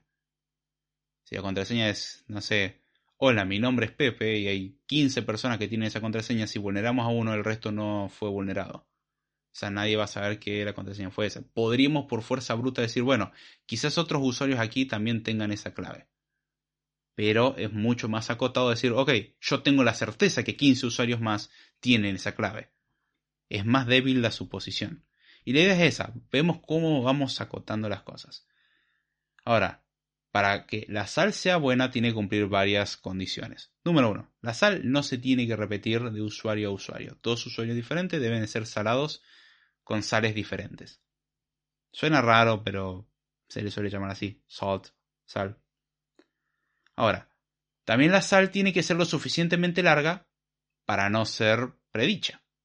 O sea, no puede ser que sea la letra A. O sea, le agregamos la letra A. Porque si conocemos ese detalle, por ejemplo, un insider de que dice, ah, sí, nosotros salamos con tal cosa. Bueno, eh, o podemos probar con salar con pocos valores. Si hacemos algo lo suficientemente corto, es posible que existan eh, Rainbow Tables que hagan hash de contraseñas comunes y contraseñas comunes salándolas eh, con cosas pequeñas, salándolas con una letra de más, con un número de más, cosas por el estilo. Obviamente, Cuanto más larga sea la sal, significa que una Rainbow Table tendría que ser mucho más grande. Y el problema es que esto crece de forma exponencial. Justamente esa es la razón por la cual desencriptar algo es horriblemente difícil. No imposible, pero teóricamente impracticable. Bueno, lo mismo pasa con esto. Si ponemos una sal lo suficientemente larga, hace que la combinatoria haga que la persona que tiene que generar Rainbow Table tiene que hacer una Rainbow Table gigante y le toma muchísimo tiempo generarla. Y eso suponiendo de que es alguna de las contraseñas comunes. ¿Qué pasa si la contraseña es una contraseña medio rara? Bueno, la probabilidad, y acá nuevamente jugamos con probabilidades, es que alguien haya hasheado una contraseña sumamente rara agregándole esta sal sumamente larga, es prácticamente nula. Entonces, reducimos muchísimo las chances. Ahora, también la sal tiene que ser lo suficientemente corta como para que no nos ocupe una cantidad bestial de espacio en la base de datos y ahora vamos a ver por qué de esto. Y lo mismo que sea fácil de calcular, pues si tenemos una sal que son 1024 caracteres, eh, eso va a ser un problema. Hay que generar 1024 caracteres de forma no predecible. No es tan complicado, pero hay que hacerlo. Y un detalle de la sal es que uno dirá, ok, dijiste, dos usuarios diferentes tienen sales diferentes. ¿Y cómo sabemos cuál es la sal para ese usuario? Bueno, eso significa que la sal hay que guardarla. Ese es un detalle que tiene la sal. La idea es que nosotros tenemos que guardar la contraseña hasheada y la sal. La sal no es tan importante que esté encriptada. No está de más. Es una capa más de seguridad. Pero la sal podría quedar así suelta. ¿Por qué? Porque para nosotros poder calcular, o sea, primero, estamos usando un algoritmo de hashing. Y el hash sabemos que no es reversible entre comillas. Entonces, por más de que yo tenga eh, estos datos, yo no puedo deshacer y sacarle el pedazo de sal y obtener la password. Lo que sí podría hacer es probar valores, decir, bueno, está bien, yo conozco la sal, Yo tomo una contraseña, le concateno la sal, hasheo y veo si me da el mismo resultado. Es cierto. Y de hecho, esa es la forma en la que se autentica. Yo cuando ingreso una contraseña lo que hace es decir, bueno, a ver, vos estás intentando entrar al usuario Pedrito. Bien, Pedrito. Qué raro que no esté usando Roberto, no importa, ahora es Pedrito. Eh, Pedrito tiene la sal tal. Entonces vos me pusiste tal contraseña, le concateno la sal, hasheo y me fijo si el resultado hasheado coincide con lo que está en la base de datos. Una gracia en todo esto es que yo podría no necesariamente concatenar la sal, yo podría mezclar la sal con la contraseña de alguna forma, decir, bueno, tomo un carácter de la contraseña, un carácter de la sal, un carácter de la contraseña, un carácter de la sal, un carácter de la contraseña, un carácter de... O sea, lo intercalo todo y sería una forma que nuevamente, o sea, lo que estamos haciendo es disminuir las probabilidades que alguien haga exactamente lo mismo en una Rainbow Table. Y la idea es que la sal incluso tenga caracteres raros. O sea, no solamente alfanuméricos, sino cosas más complejas. Cuestión de que sea mucho más raro que alguien acierte. Entonces, es la gracia de, de salar tiene la desventaja hasta cierto punto que tenemos que almacenar la sal en algún lugar. Es decir, cuando nosotros guardamos la contraseña por primera vez, tenemos que generar la sal para ese usuario y guardarla. Pero sabemos que la sal entre usuarios y usuarios tenemos que asegurarnos de que no sea, o sea, no coincidan de ser posible. Entonces, prácticamente cada uno va a tener un hash único realmente. Aunque sea la misma contraseña, como la sal va a ser diferente, va a ser único. Y como la sal va a ser lo suficientemente compleja, va a ser muy difícil de que alguien la prediga.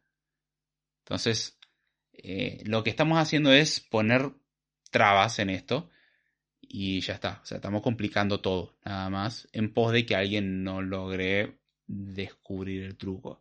¿Es infalible esto? No, nuevamente, puede estar una Rainbow Table si la sal es muy sencilla. O, bueno, pegarle por fuerza bruta cuando la contraseña es sencilla. O sea, tenemos una contraseña sencilla, me robé la sal, la concateno, hasheo y veo si justo la acierto y bueno, acabo de descubrirla. Pero me molesta en que yo después de esa misma no lo puedo asumir de nadie más. Porque de, de, última puedo agarrar, ver todas las sales restantes, concatenarlas con esta contraseña que sé que ya existe y ver si el hasheo eso coincide con las otras y decir, bueno, acabo de descubrir otra. Pero es un trabajo mucho más arduo y acá la idea es jugar con las limitaciones que tenemos hoy en día. Acá dice Adolfín, ¿cómo evito no sentirme un fracaso programando?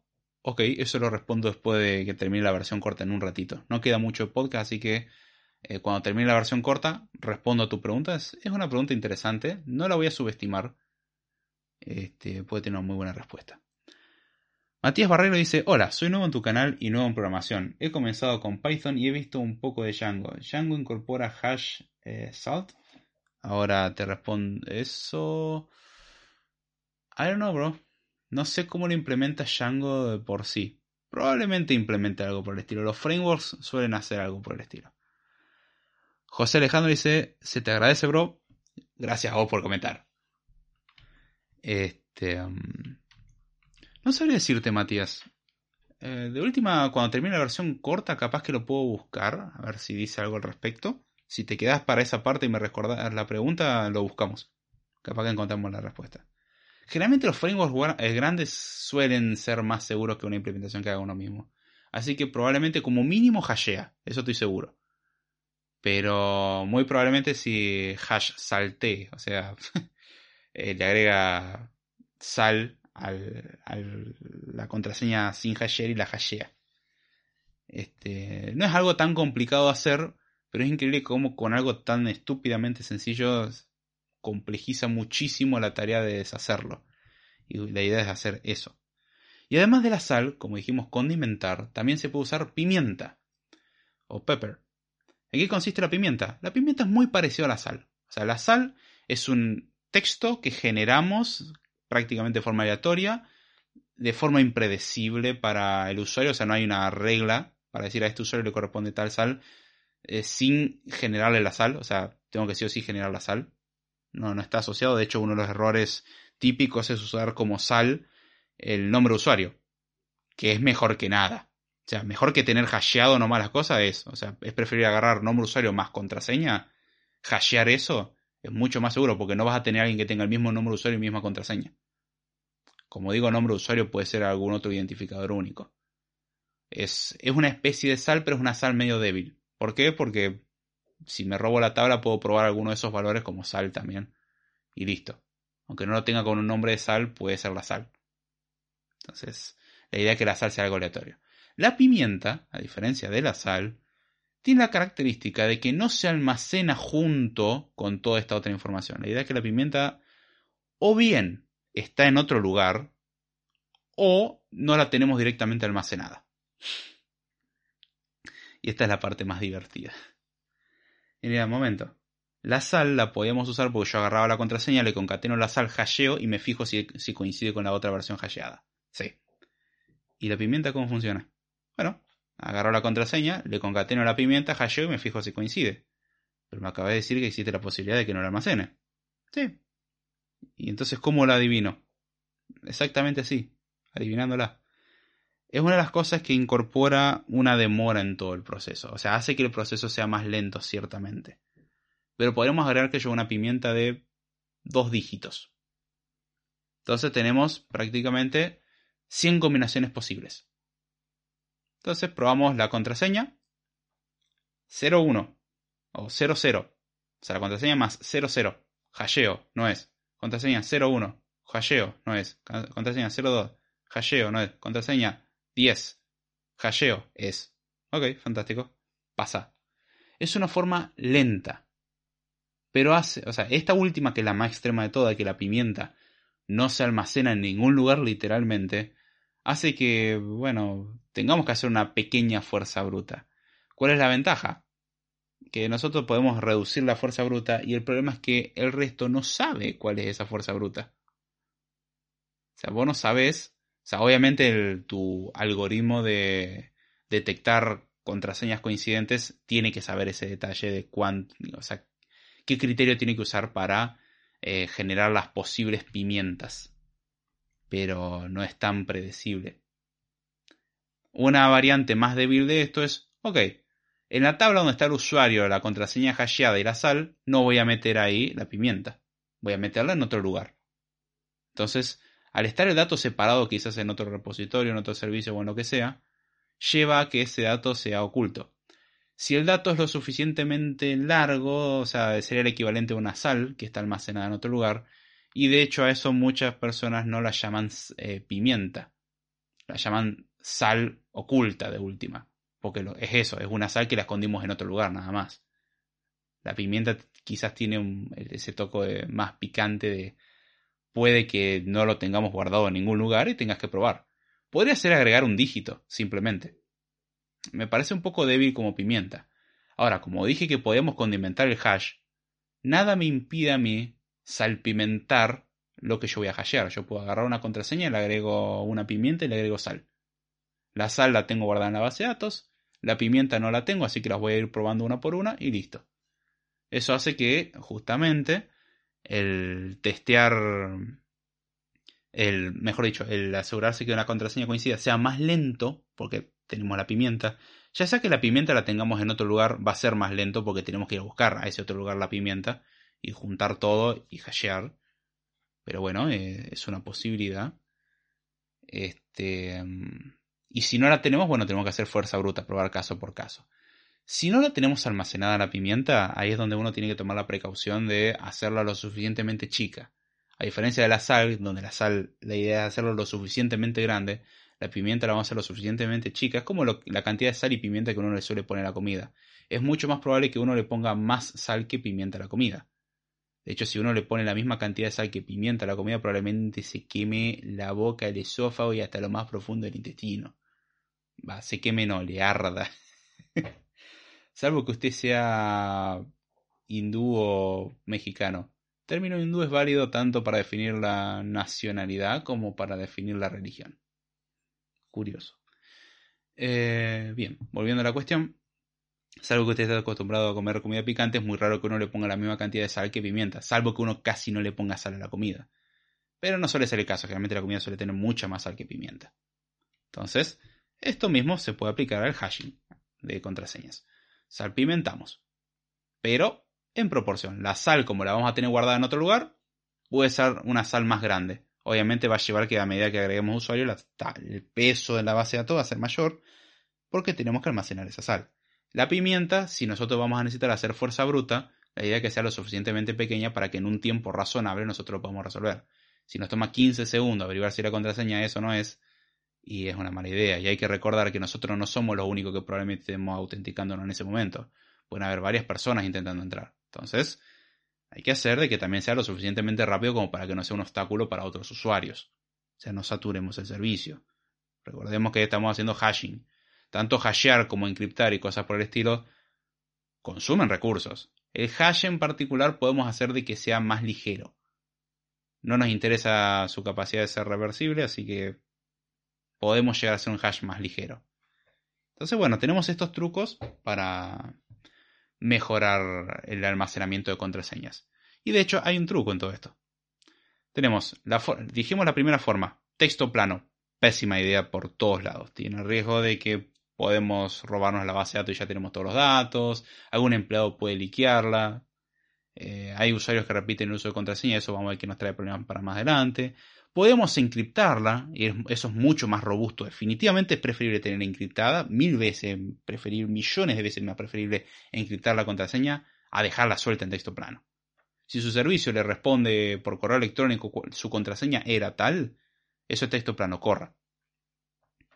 No es garantizado texto plano, pero prácticamente cantado. Si nosotros la encriptamos, tenemos el riesgo de que, bueno, si dos personas usan la misma contraseña y alguna fuera suficientemente inteligente de dar las suficientes pistas como para saber de que ese usuario tiene esa contraseña, buscamos otras contraseñas encriptadas con el mismo valor y listo, sabemos que van a ser la misma contraseña sin encriptar. básicamente aprovechar esa igualdad. Y también tenemos el problema que hay que gestionar eh, las credenciales de, de encriptado. La ventaja es que por lo menos las podemos ocultar mejor que dársela al usuario. O sea, reducimos las chances. Tercera técnica, hashear. Era muy buena porque no podemos deshashear, teóricamente, pero tenía la desventaja que existen lo que se conoce como rainbow tables o tablas arcoiris o tablas donde se asocia a contraseñas posibles el hasheo. O sea, ya alguien precalculó todo esto Agarró su increíble poder de cómputo, generó tablas gigantes y nosotros simplemente buscamos la tabla, lo cual hace que una búsqueda tome segundos o mucho menos. Eso es lo lindo. E incluso están disponibles en internet gratuito, el propio Google lo hace por nosotros, en parte.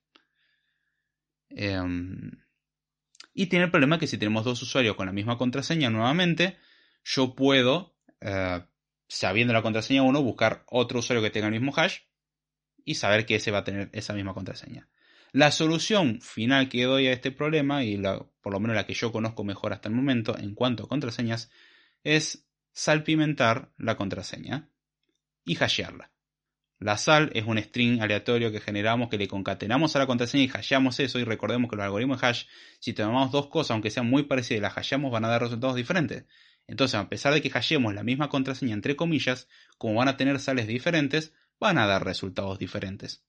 Entonces, una Rainbow Table es mucho más difícil de que sea efectiva en esto, porque también la contraseña va a pasar a ser algo más difícil de predecir, porque en realidad es contraseña más sal. Si no conozco la sal, voy a tener que tratar de adivinar también la sal. Eso es un problema. Entonces, el chiste es hacer la sal lo suficientemente compleja como para que en una fuerza bruta no sea fácil de sacarlo. Y teníamos la pimienta, que es otro condimento que podría estar en vez de la sal o junto con la sal, que consiste en como la sal agregar un pedacito extra a la contraseña antes de hashear todo. Todo esto es antes de hashear. Cuestión de que el hash de algo que, como no lo podemos de hashear, no sabemos qué era y listo. Cuando alguien ingresa el dato correcto, juntamos con los otros datos, ya sea por fuerza bruta por acceder a la sal en la base de datos, hasheamos todo y vemos coincidencia. Y es la forma más segura. ¿Por qué? Porque si se dieron cuenta, en el hash, nosotros destruimos la contraseña. La contraseña no la tenemos más. Nosotros nunca almacenamos la contraseña. La clave es esa. Volviendo al principio del episodio, la clave es no lo hagamos nosotros, no guardemos la contraseña. Hagamos otra cosa, ya sea delegar en alguien más que sea responsable o no guardemos la contraseña. Encriptar implica guardar la contraseña encriptada. Guardarla en texto plano implica guardar la contraseña en texto plano. Hashear implica destruir la contraseña Cuestión que la única forma de generar lo mismo es tomar otra contraseña igual y hashearla. O sea, no es reversible. Nosotros nunca almacenamos la contraseña. Almacenamos una versión digerida de la contraseña. ver. Acá dice Nicolás, entonces no hay contraseña definitiva. Ah, ¿A qué te referís con contraseña definitiva? Es una buena pregunta.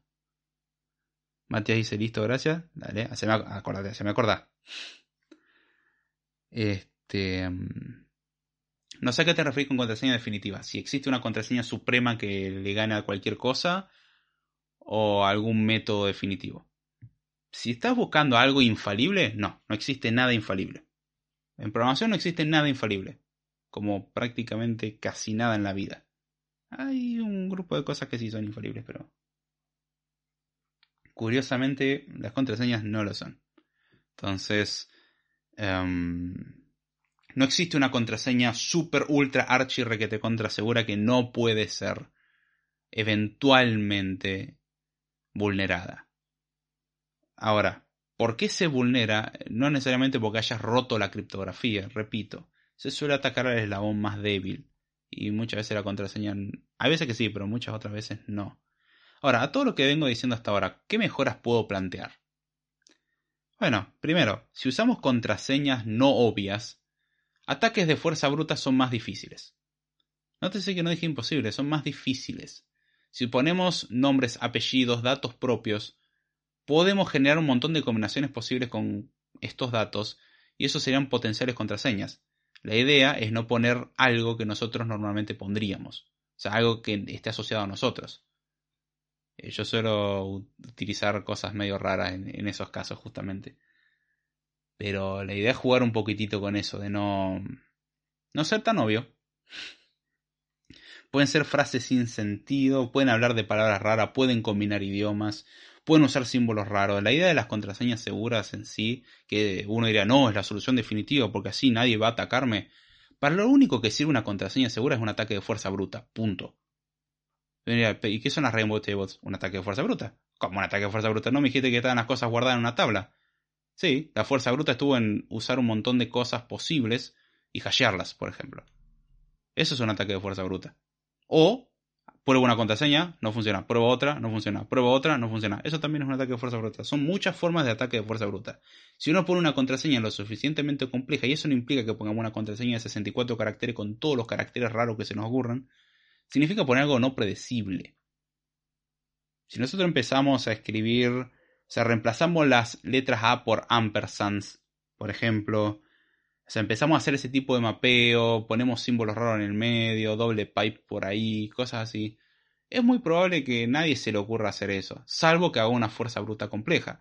Por eso se suele exigir una longitud mínima en una contraseña. ¿Por qué? Porque hacer fuerza bruta en algo de tres caracteres no es lo mismo que hacer fuerza bruta en algo de 10 caracteres. Si es en algo de 10 caracteres, la combinatoria es asquerosamente mucho más grande. Por eso se intentan recomendar usar contraseñas seguras, entre comillas. O sea, seguras en el sentido complejas. No es necesario tampoco matarse.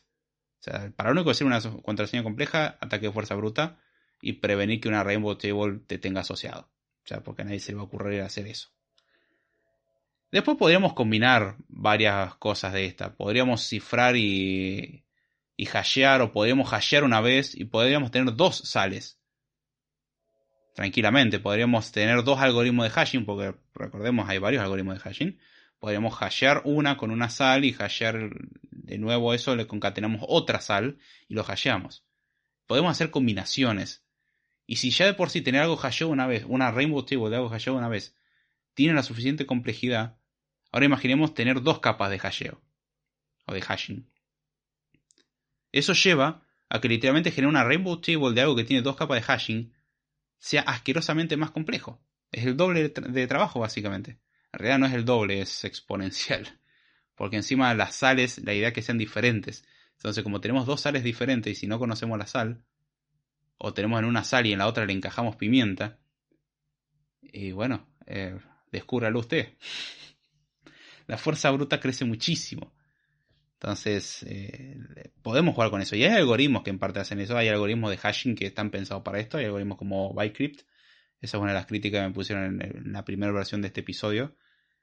Eh, Bycrypt es uno de los algoritmos de hashing que se usa para este tipo de cosas. La característica que tiene Bycrypt es que podemos especificar una sal.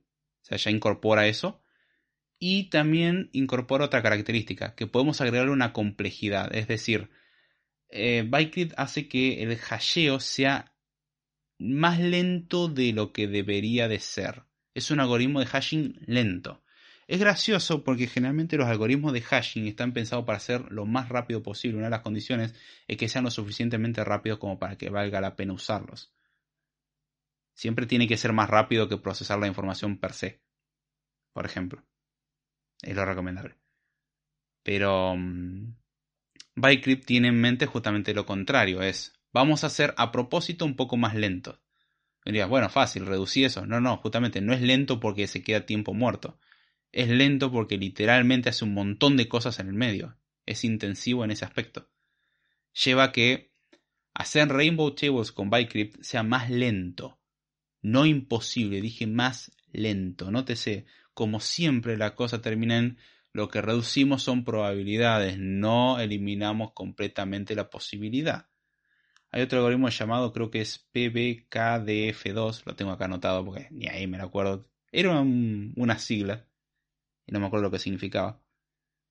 Este, pero bueno, lo mismo, es otro algoritmo que sirve para este tipo de cosas. Son algoritmos complejos, son más lentos que los algoritmos de hashes comunes.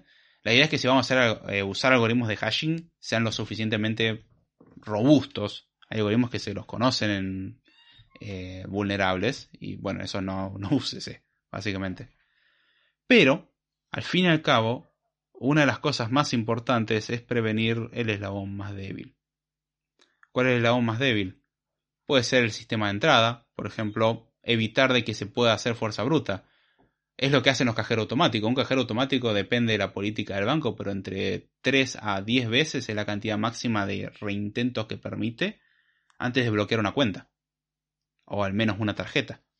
Justamente, esa técnica tan ridículamente sencilla que obviamente tiene solamente sentido de cara al exterior, o sea, porque si me robo la base de datos ya está, eh, esa regla no me sirve, pero para muchas cosas la idea es prevenir los reintentos. Entonces, si uno quiere hacer fuerza bruta, bueno, falla una, dos, tres, cuatro, no sé, permitamos cinco, permitamos diez veces. Pero después de eso bloqueamos la cuenta y pedimos alguna, alguna forma de autenticar más fuerte. ¿Cuáles son estas formas de autenticar más fuerte? Descúbralo en próximos episodios de Code Time. No es chiste, es uno de los próximos temas que quiero tratar. Pero bueno, ese es uno de los eslabones débiles, el punto de acceso. Otro eslabón débil, usuarios. Usuarios que ponen las pistas de sus contraseñas o su propia contraseña en la pista, eh, o que dejan la contraseña anotada en papeles, o que le dicen la contraseña a todo el mundo, o es una contraseña obvia, o puede ser algún insider, alguien que está dentro de la empresa y filtra información. Pueden ser muchas cosas, pero al fin y al cabo la idea es tratar de resguardarnos desde el punto de vista técnico con lo que mencionamos anteriormente y también resguardarnos de los eslabones más débiles. Lamentablemente para muchos de los que piensan de no, el mundo de la ciberdelincuencia, unos hackers increíbles que vienen y... Ajá. Eh, me acuerdo uno de los leaks grandes que había habido con iCloud, que se filtraron muchas fotos de famosos porque bueno, sincronización de fotos de iPhones a iCloud. Y bueno, la gente tiene la genial idea de sacarse fotos o grabarse semidesnudos o haciendo cosas que no le gustaría que el resto del mundo vea, diciendo es mi privacidad. Sí, también es tu capacidad mental de poner una contraseña predecible. Entonces, ¿cómo vulneraron muchas cuentas de iCloud?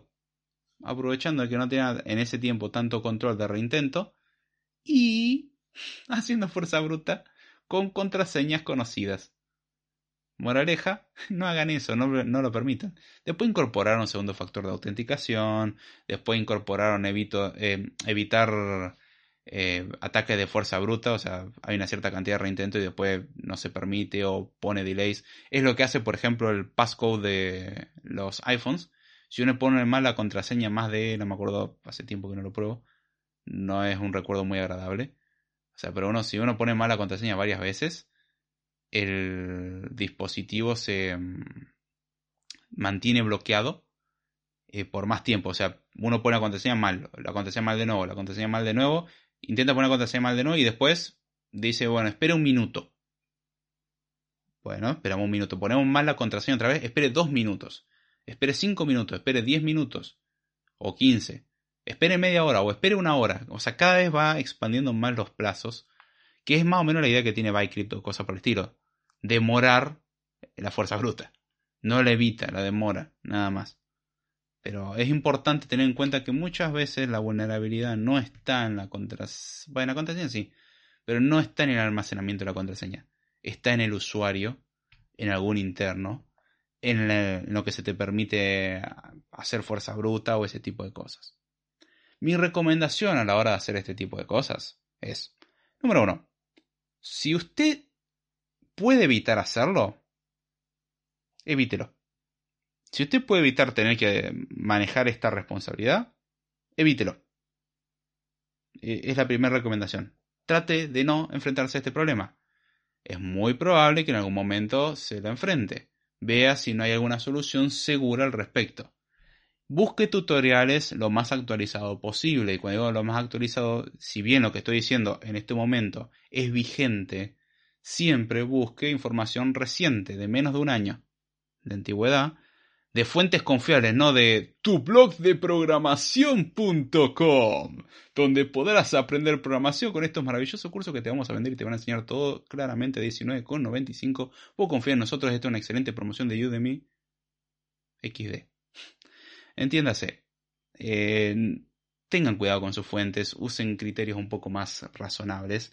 Es difícil encontrar gente confiable, sí, hay mucha cosa genérica, sin ir más lejos, CodeTime no está pensado como una asesoría de cómo ser súper seguro.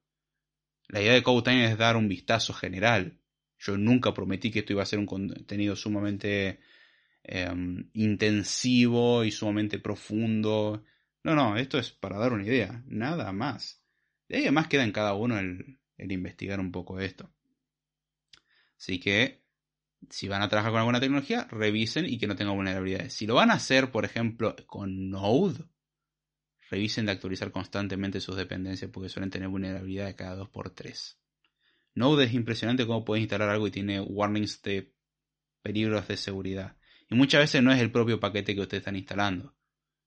Es alguna dependencia que tiene ese paquete. Genial. Es como el Log4j. si alguno recuerda eso. Pero bueno, tengan en cuenta de que si pueden evitar, evítenlo. Si pueden evitarlo, busquen dónde hacerlo en fuentes confiables. Si no pueden evitar, busquen cómo hacerlo bien, lo más actualizado posible, en fuentes confiables. Blogs, así nomás, no suelen ser la mejor opción. No significa que no hayan blogs que lo expliquen bien. Busquen la fuente. Hay gente que es muy grosa y que publica ese tipo de contenido. A esa gente seguid pero no tomen en cuenta cualquier tutorial random de haces tu sistema de autenticación en tres simples pasos. Si suena demasiado bueno para ser verdad, probablemente lo sea. Tengan ese criterio. Y siempre tengan en cuenta de que lo que van a intentar atacar es el eslabón más débil. No van a intentar romper el algoritmo de criptografía, no van a intentar romper el algoritmo de hashing, no van a intentar robar un montón de datos súper difíciles, van a intentar atacar por el lado más tonto posible. Casi siempre. O, o errores del usuario o errores de un interno de interno de no haber prestado atención correspondiente a ciertos detalles, de haber hecho, ah, no me importa nada, total. O de internos que literalmente filtran información. Pero bueno, esos son los consejos que puedo dar al respecto. Conclusión, intenten no hacerlo ustedes mismos, traten de tercerizarlo, si no es posible, vean qué es lo que hay. Entonces no hay contraseña definitiva. Calculo que respondí a tu pregunta antes. Adolfín dice, ¿JWT incluye alguna clase para utilizar hashes? JWT no es una, una librería como tal. Ahí te digo lo que significaba. Me acuerdo lo que significaba, me lo olvidé. Tuve que trabajar con JWT. JSON Web Tokens. Ahí está, eso era. Eh, JWT no es una librería, no es un framework. JWT, pongámosle que es un estándar para manejar tokens. Y para hacerlo se utilizan hashing. Eh, me acuerdo haber renegado un montón con eso. Para, usa hashing. Ah, me pusiste en duda ahora. ¿eh? eh para usar hashing usaba encriptación. Para algo tuve que usar un par de claves Mm. Ah, no, sí, creo que era hashing. Este, la encriptación era para otra cosa. Igual, vamos a entrar a la definición de JWT para no mentir. JSON Tokens are an open source industry standard RFC 7519, si los números me salen mal decirlo en inglés como el resto en inglés. Method for representing claims securely between two, eh, two parties. Ok. Sí, JWT es simplemente, llamémosle un mecanismo. Eh, como dice esta cosa, traduciéndolo, JSON Web Tokens son un estándar abierto de la industria, el RFC 7519, eh, que sirve para representar aquí claims. Em, no reclamo. Eh, ay, no me sale la traducción de claims. uh, security solicitudes, llamémoslo así. Permítame esa licencia de traducción.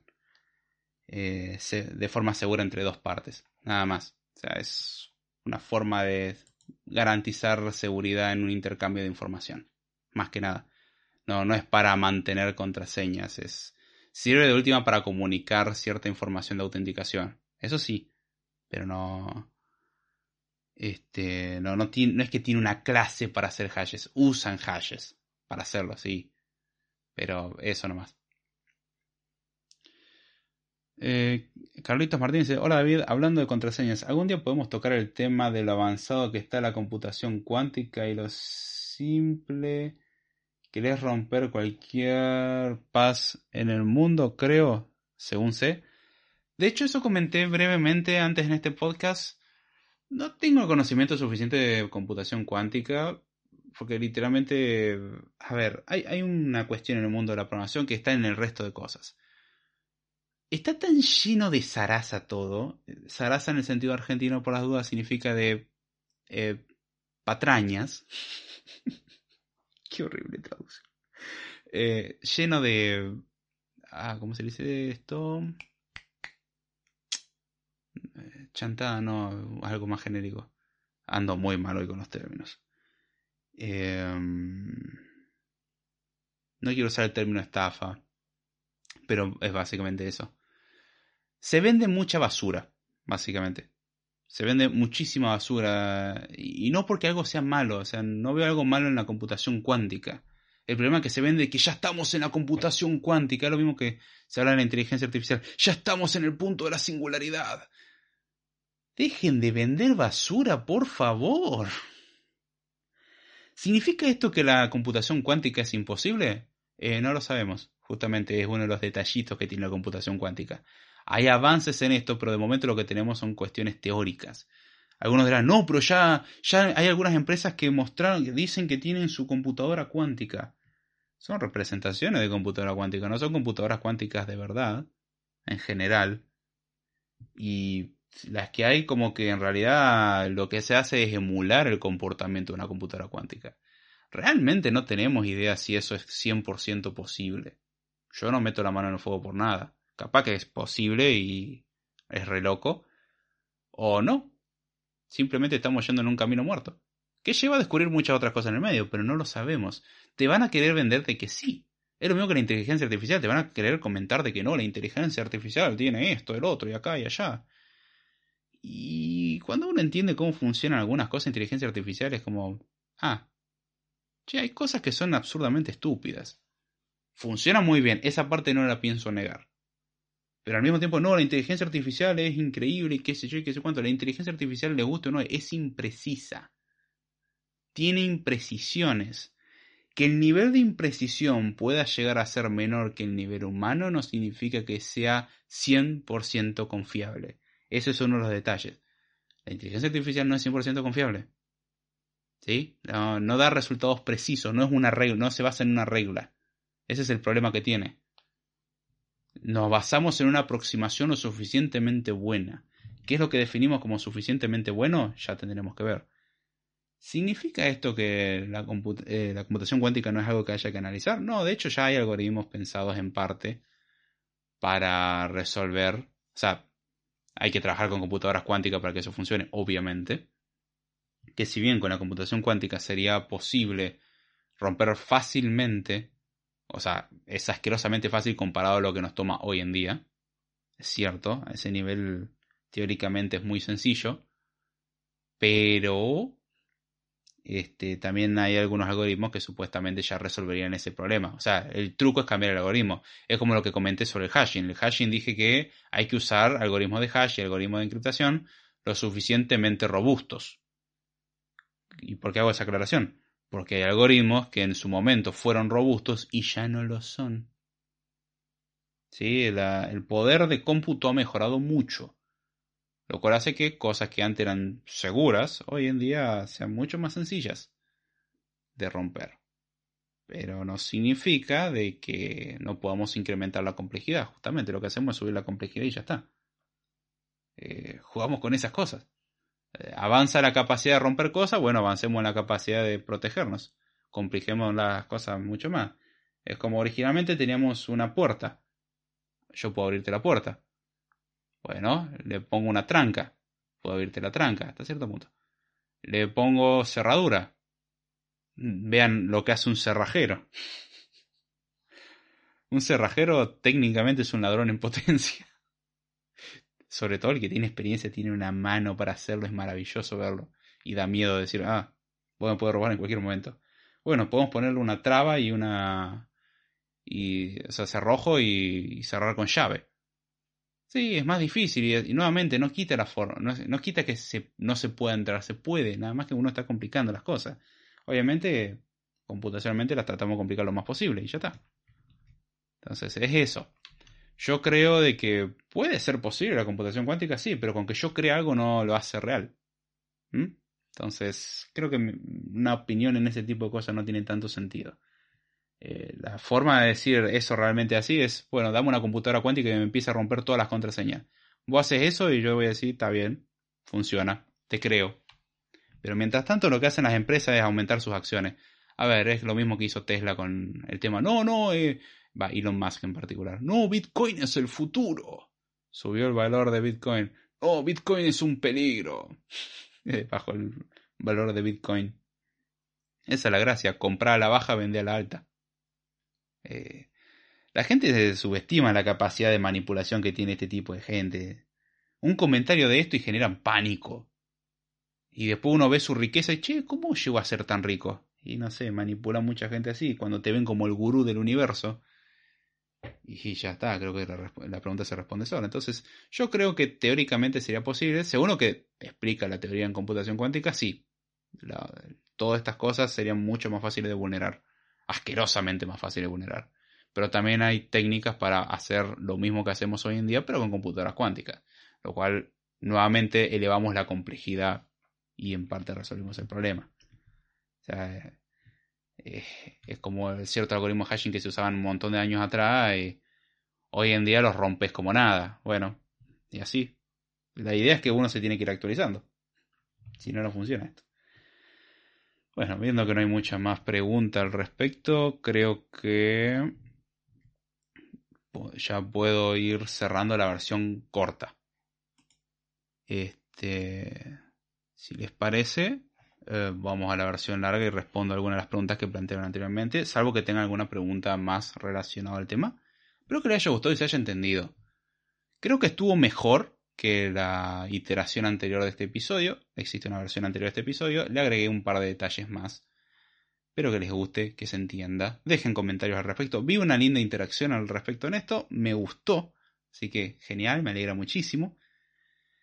Y bueno, em, si no hay ningún comentario más, vamos a la versión corta, respondo a las preguntas que hicieron y si alguien se queda a la versión larga, fantástico, y si no, a dormir. Bueno, creo que con eso ya puedo ir cortando. Así que bueno, eh, espero que les haya gustado este episodio. Ya saben que los medios de contacto están en la descripción. El grupo de Code Time, dije grupo, no canal, grupo. Si quieren participar, ahí está disponible. Si entran al grupo de Code Time, por favor, es un grupo en Telegram. Entren, saluden, preséntense y si quieren hacer una pregunta, háganla. Pero saluden, demuestren que no son bots. Sean educados, por favor. Demuestren que vale la pena. Ahí es donde suelo publicar cuando va a haber episodio o ese tipo de cosas. Así que tengan eso en cuenta. Así que espero que les haya gustado este episodio. Dijeron medio contacto, la forma de contribución, todo en la descripción. Con esto cerramos la versión con nota y ya sin mucho más. Con esto me despido. Espero que les haya gustado y será. Hasta la próxima. Bien. Y ahora comenzamos la versión larga. O seguimos con la versión larga en realidad. Saludamos acá Joel Ramón, a Joel Ramón Rocha Alejo. Te iba a decir Joel o Joel, como quieras que te diga. ¿Cómo preferís la pronunciación? Dice súper bien. Nice. Me alegra saber eso. Ah. Ahora déjenme tomar un poco de agua porque tengo la garganta que no da más. Ahora cuando un buen tecito caliente me vendría bien. Como que a lo largo del día uno habla un poquito, pero a ver, consideremos, son las hora argentina 12 y 56 de la noche. Y estoy desde las 11 de la noche hablando prácticamente sin parar. Es, es una cantidad interesante de habla. Igual para lo que es el estándar del podcast es normal. Así que no, no puedo quejarme mucho. Mm. Bien, me gustaría saber si las personas que hicieron las preguntas anteriormente en el episodio em, siguen o no para poder responderle mejor a su pregunta. Bien, voy a retroceder un poquitito. Dolphin, como evito sentirme un fracaso programando. Bien, Adolfín, no conozco tu contexto. Eh, no, no sé si sos un estudiante. En realidad, estudiante, si te dedicas a esto, es toda la vida. Este, es hasta que la muerte o la rendición los separe. Eh, así que, como que estás estudiando en alguna institución, recién estás empezando, tenés 10 años de experiencia. ¿Qué experiencia tenés? No conozco ninguno de esos datos, así que Voy a hablar lo más genérico posible. Si me puedes dar más detalle, capaz que te pueda ayudar mejor. Pero muy a grosso modo. Eh, yo ya asumí de que voy a meter la pata. Y yo. Joel con SH está. Está bien, suena piola. ya está. O argentino o uruguayo con esa expresión. Genial. Ah, bien, eh, contestando a la pregunta al fin de cómo no sentirse un fracaso programando. Yo asumo que meto la pata. Punto. No, no intento mentirme de no, yo, yo voy a llegar a ser perfecto en esto. No, no, yo ya lo tengo bien claro. Voy a meter la pata y probablemente lo estoy haciendo en este momento. Probablemente estoy equivocado. Eh, lo tengo en consideración constante. Lo que sí trato de hacer es que lo que tengo ahora es lo mejor que tengo para ofrecer. O al revés, lo que ofrezco ahora es lo mejor que tengo para ofrecer. ¿Significa eso que no sirvo para otra cosa? No. A ver, si no es más lejos, en estos últimos meses he aprendido un montón de cosas más orientados a escalabilidad en cuanto a desarrollo y trabajar en proyectos grandes. Cosa que antes yo no tenía. O sea, tenía eh, conocimiento y en parte lo había trabajado, pero a medida que, bueno, voy cambiando de trabajo y cosas por el estilo, la escala del trabajo va increyendo, o sea, va incrementándose. Em, o sea, en el primer trabajo que entré era un trabajo sencillito, podía trabajar solo, después empecé a trabajar en eh, un trabajo con varias personas o coordinar a varias personas, después eh, equipos más grandes y coordinar el equipo más grande y ahora equipos gigantes y coordinar un montón de o, equipos quizás no tan gigantes pero que tienen muchas intersecciones con otros equipos y que al mismo tiempo hay que coordinar todo eso y al mismo tiempo pensar en escalabilidad, testeabilidad y un montón de cosas. Entonces la cosa va creciendo. Y lo que yo tenía hace seis meses era lo mejor que tenía para ofrecer. Y el cambio de entorno me llevó a darme cuenta que me faltaban, o sea, cosas que ya sabía, pero a darme cuenta muchas cosas que me faltaban, o sea, hacerme consciente específicamente de qué cosas me faltaban. Y me puse a trabajar en eso. Y literalmente, como dato anecdótico, puedo comentar cómo eh, tuvimos una cata en el trabajo y cómo al principio de la cata pensaba una cosa y al final de la cata pensé otra. Eh, kata es un ejercicio, una práctica que se realiza, el término proviene creo que del japonés.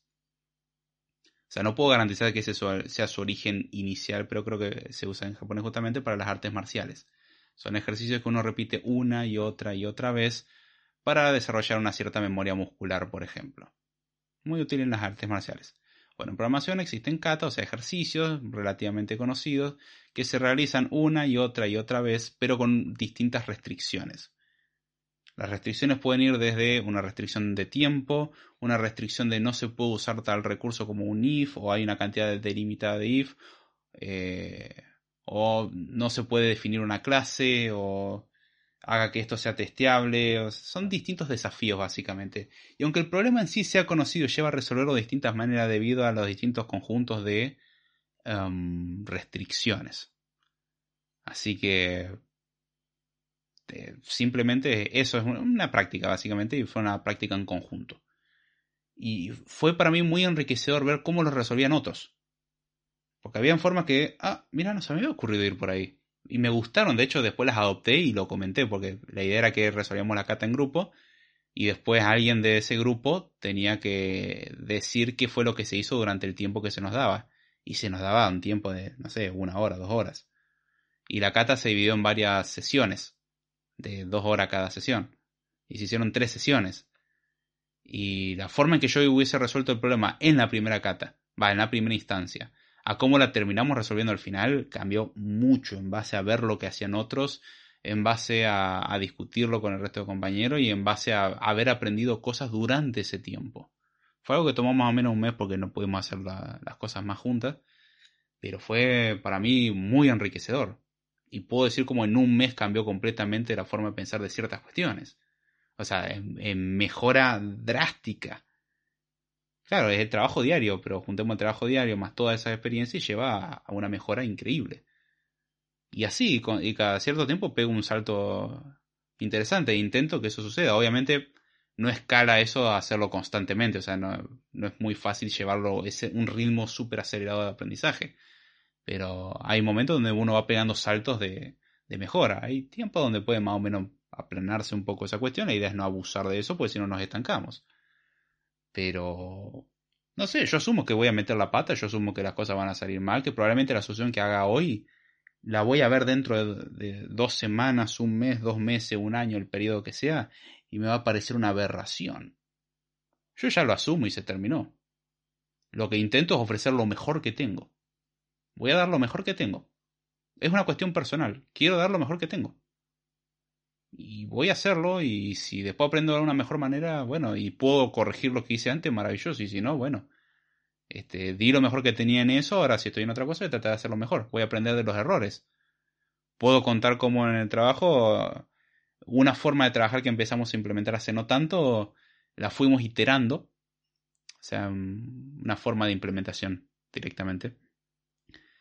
Eh, la fuimos iterando y en la primera iteración aprendimos un montón de cosas. Y la segunda iteración salió más rápido porque aprendimos un montón de detalles y corregimos un montón de errores. Y en la tercera ya está todo mucho más aceitado. Y lo que estamos haciendo son cosas diferentes pero no importa.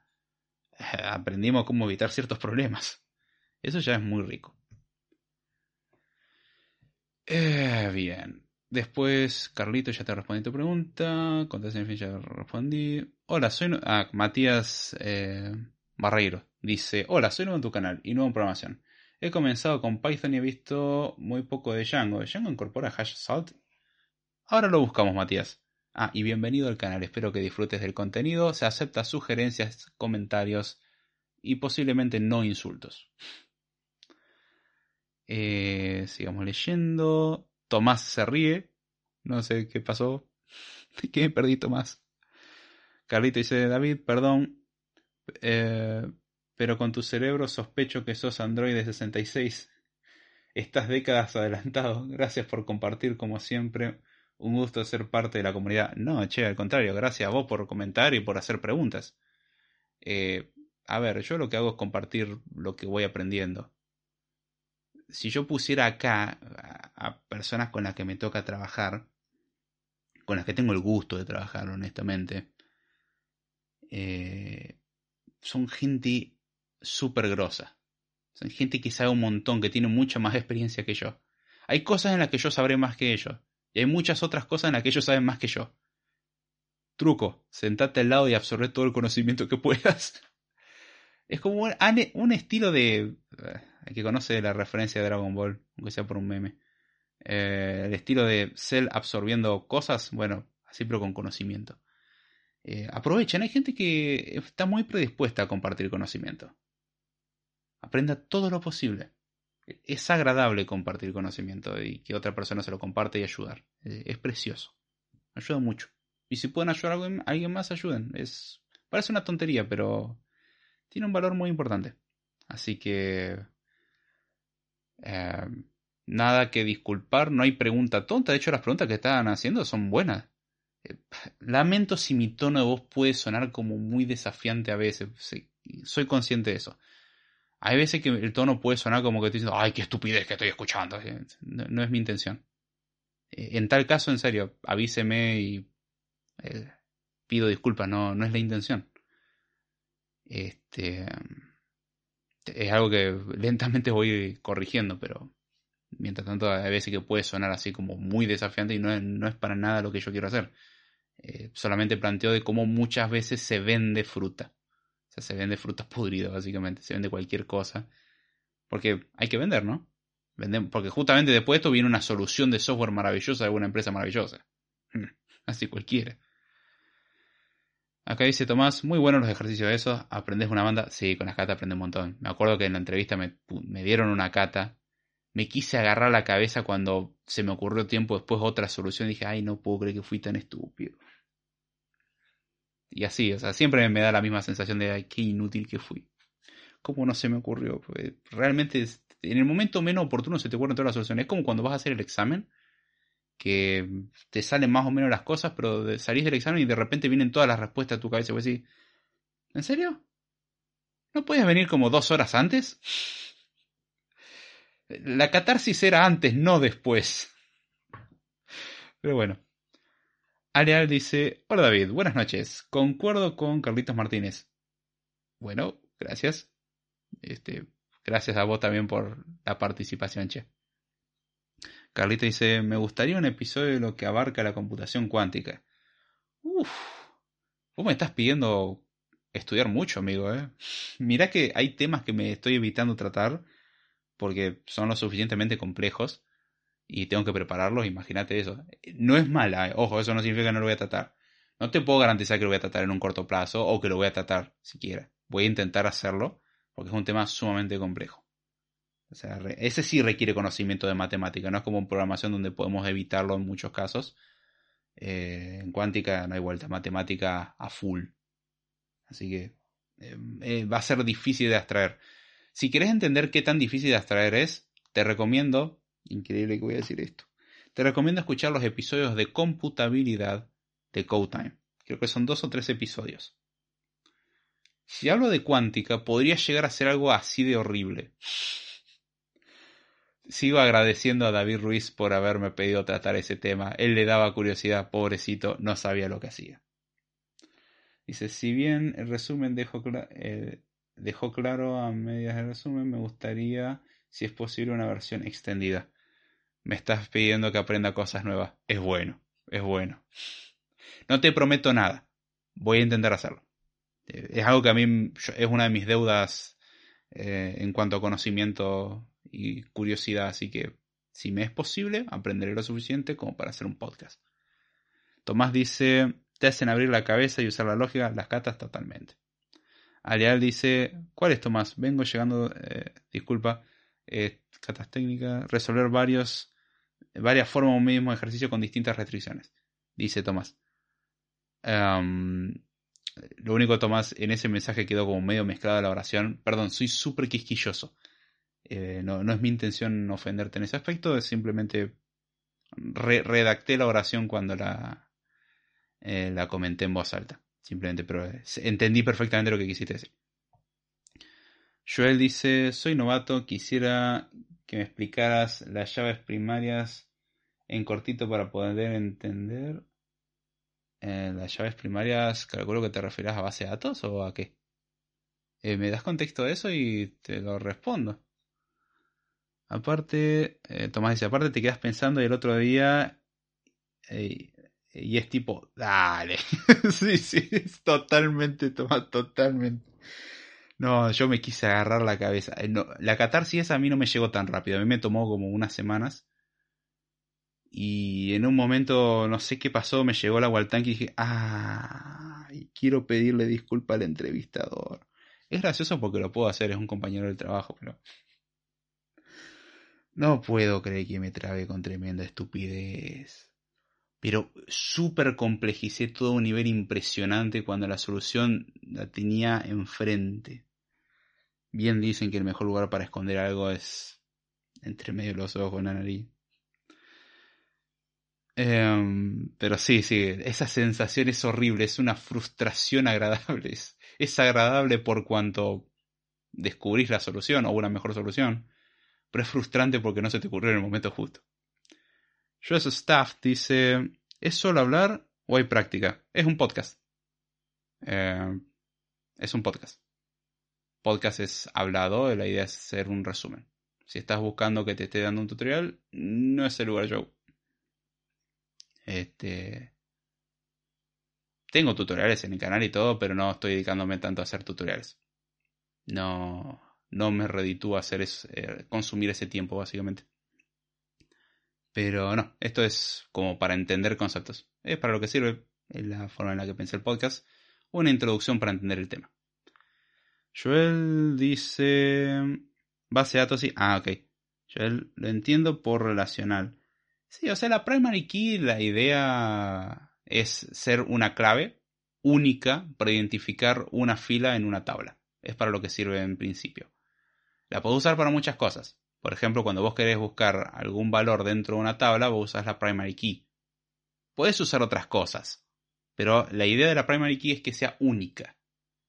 ¿Sí? No, porque, por ejemplo, vos podés tener dos personas que tengan un mismo nombre. Entonces, si yo quiero buscar a las personas que se llaman David en una base de datos, eh, bueno, puedo encontrar a varias. En cambio, si busco al usuario que tiene la key 5503, voy a encontrar una sola. La idea de la primary key es encontrar una persona de forma única. Ya sea en una tabla o donde sea, o sea, es un identificador, es la idea de la primary key. Después con esa primary key la puedes usar no solamente para buscar en una tabla, sino para combinar resultados de tablas. ¿sí? Es como una referencia. Si conoces, está bien, o sea, estoy yendo de algo sencillo a algo complejo. Si conoces manejo de memoria, o sea, lo que son direcciones de memoria, literalmente eso. O sea, una dirección de memoria puedes pensarlo como una primary key. Es una identificación única para una ubicación en particular. Nada más que, bueno, en base a datos es más abstracto, es más sencillo. No tenemos que preocuparnos por memoria, justamente es la idea. Pero la idea es que tengas un identificador único que te sea relativamente sencillo buscar, que sea justamente único, es irrepetible, y te permite combinarlo con otras tablas si estás, por ejemplo, en una base de datos relacional. Pero podrías tener el concepto de primary key sin necesidad de eso. En otros contextos se llama ID. O sea, es un identificador único. Es.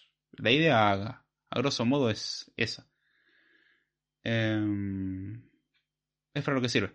Eh, y vos mirás, che, ¿para, y, qué pasa si yo no lo quiero buscar por ese valor numérico raro o lo que yo haya determinado como primary? El chiste es que vos podrías tener dos filas en una tabla que tienen valores eh, iguales. O sea, tenés literalmente dos personas con el mismo nombre eh, y dos personas con el mismo apellido. Supongamos que no tenemos número de documento. Dos personas con el mismo nombre el mismo apellido y uno diría, ¿y cómo distingo esas dos filas? Porque estoy haciendo referencia a dos personas que increíblemente se llaman igual.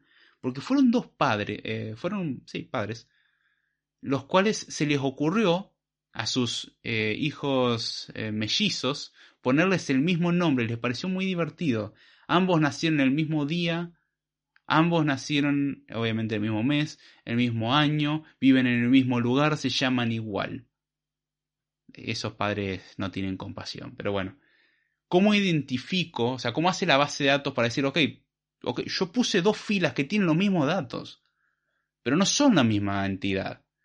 Justamente lo que te permite la primary key es darle entidad, darle una forma única. Aunque tenga dos cosas con los mismos datos, son diferentes porque tienen algo diferente. Tienen algo que los hace únicos. Es como decirte hasta cierto punto la huella digital o decirte el ADN. No vas a tener otra persona, salvo que la clones, que, sea, que, tenga exactamente el mismo ADN que vos. O sea, por más que sea igualito a vos, que hable igual a vos, se comporte igual a vos, le guste la misma cosa que a vos y odie la misma cosa que odias vos. Son dos personas diferentes. Está bien, eh, en el mundo real es más complicado esa analogía. Te puede llevar a otras cuestiones como conciencia, etcétera, o sea, tener conciencia y bla, bla, bla. Pero en cuanto a computación estás hablando de entidad, o sea, eh, el ser básicamente. No, no quiero entrar en concepto filosófico porque no es la idea. Justamente es definir un ser único. En este caso, una fila en una tabla. A grosso modo. No sé si eso te sirve. Eh, Carlito Martínez, arroba David Ruiz, gracias. Después le mando esos saludos. Ah, le voy a sacar una captura porque me voy a olvidar. Cambio como queda captura en el escritorio, después cada tanto limpio el escritorio, entonces ahí voy a ver y le voy a mandar saludos a David diciendo, che, ahí te dicen, te mando un saludo del podcast. Ah, genial.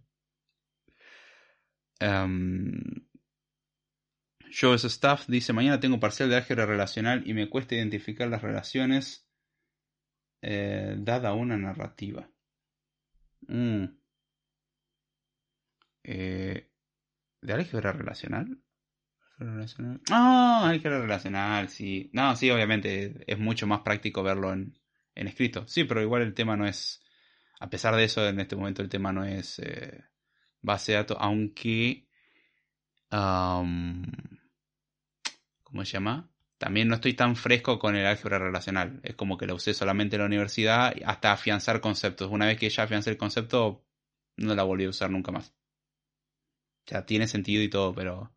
Sí, la única es agarrar y resolver los ejercicios y punto. Entender las reglas y ser creativo. Era, era divertido eso, me acuerdo. Estaba bueno. Estaba bueno optimizar queries con eso aunque no eran queries como tal, sino que optimizamos cosas en álgebra relacional o las representamos. Joel dice gracias, de nada. Carlito Martínez y David, perdón por insistir, pero leí un artículo del BID sobre computación cuántica y es preocupante o solo mi paranoia. ¿El Banco Interamericano de Desarrollo? a ver, yo voy a hacer esto. Agarrar los organismos multilaterales en los últimos dos años con esta cosa que fue una locura, eh, que contagió a mucha gente, y fíjate el comportamiento completamente errático de todo el planeta. ¿Vos podés confiar en el criterio de eso? Yo no. Este. Hay que ver de quién sale las cosas, porque que salga de una institución no significa que salga de gente que sepa del tema. Eso lo tengo ampliamente demostrado. No significa de que no haya que prestar atención a eso. Es como también tenemos chance de que venga un meteorito y nos mande a volar.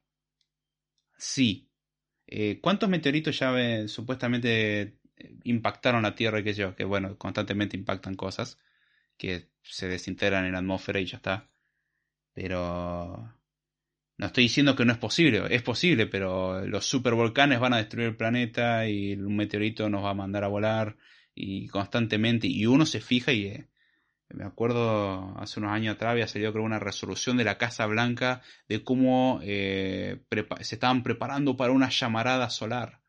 Era un comunicado oficial de la Casa Blanca para una llamarada solar que estaba pronosticada para no me acuerdo qué día del 2019 creo que era y que eso iba a inutilizar a todos los dispositivos electrónicos y todo el almacenamiento se iba a ir al traste y se iba a quemar todo el electrónico y íbamos a volver prácticamente la de piedra.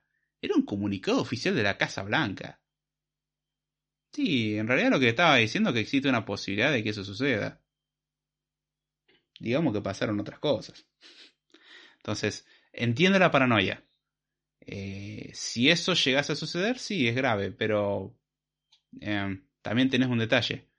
Vos te pensás que van a dejar libre acceso a... Vamos a vender computadoras cuánticas para todos. Yo te voy a recordar lo que fue los principios de la computación. Las computadoras, ¿quiénes la tenían? Ejércitos, algún banco grande y dejemos de contar. Los podías contar literalmente con los dedos de una mano la cantidad de computadoras en el planeta. Eh, se masificaron décadas después. Hoy en día masificar computadora cuántica te va a tomar un tiempo. ¿Y vos te pensás que el que tenga una computadora cuántica te la va a dar así de facilito? Nos costó millones, cientos de millones y hasta miles de millones desarrollar esto. no te lo vamos a soltar hasta que nos pague, así que van a tener que pagar lindo. Y en tal caso van a atacar a objetivos mucho más interesantes, no un mero ciudadano, honestamente. Y otras cosas serían preocupantes en tal caso. En tal caso igual preocuparse no tiene ningún sentido, porque por más de que tengas el pavor increíble a la computación cuántica que van a romper todas las contraseñas que podría suceder, eh, sí. Este, ¿Vas a cambiar algo? No. Bueno. Entonces, sobre lo que no tenés ninguna acción posible, no tiene sentido preocuparte, básicamente. Este, lo cual no significa que no te prepares, pero si ya está, no puedes hacer nada, ¿qué sentido tiene? Literalmente. Sé que es difícil desde el punto de vista humano, pero no tiene sentido. Un esfuerzo innecesario. Alia dice, yo tengo una duda. ¿Cómo sería la metaprogramación en sí? El otro día estaba viendo un video de un tipo que enseñó eso en JavaScript con una función que hacía que se observara a sí mismo determinado sector de código y si había un cambio se actualizaba. No sé si mi concepto era diferente, pero no se me hizo tan sorprendente. Es que justamente cuando, a ver, cuando vos entendés cómo funcionan, por ejemplo, muchas estrategias de deep learning, te desilusiona. Yo me acuerdo cuando un docente me decía eso, porque hablaba, hablamos de una carrera, hablábamos de una materia en la carrera que era Introducción en Inteligencia Artificial. Eh, yo había un compañero estábamos alucinados, un día vamos a ver eso. Y después el profesor decía, no, no, van a ver que son dos números locos y va a ser una decepción. Llegó el día y sí, fueron dos números locos y fue una decepción.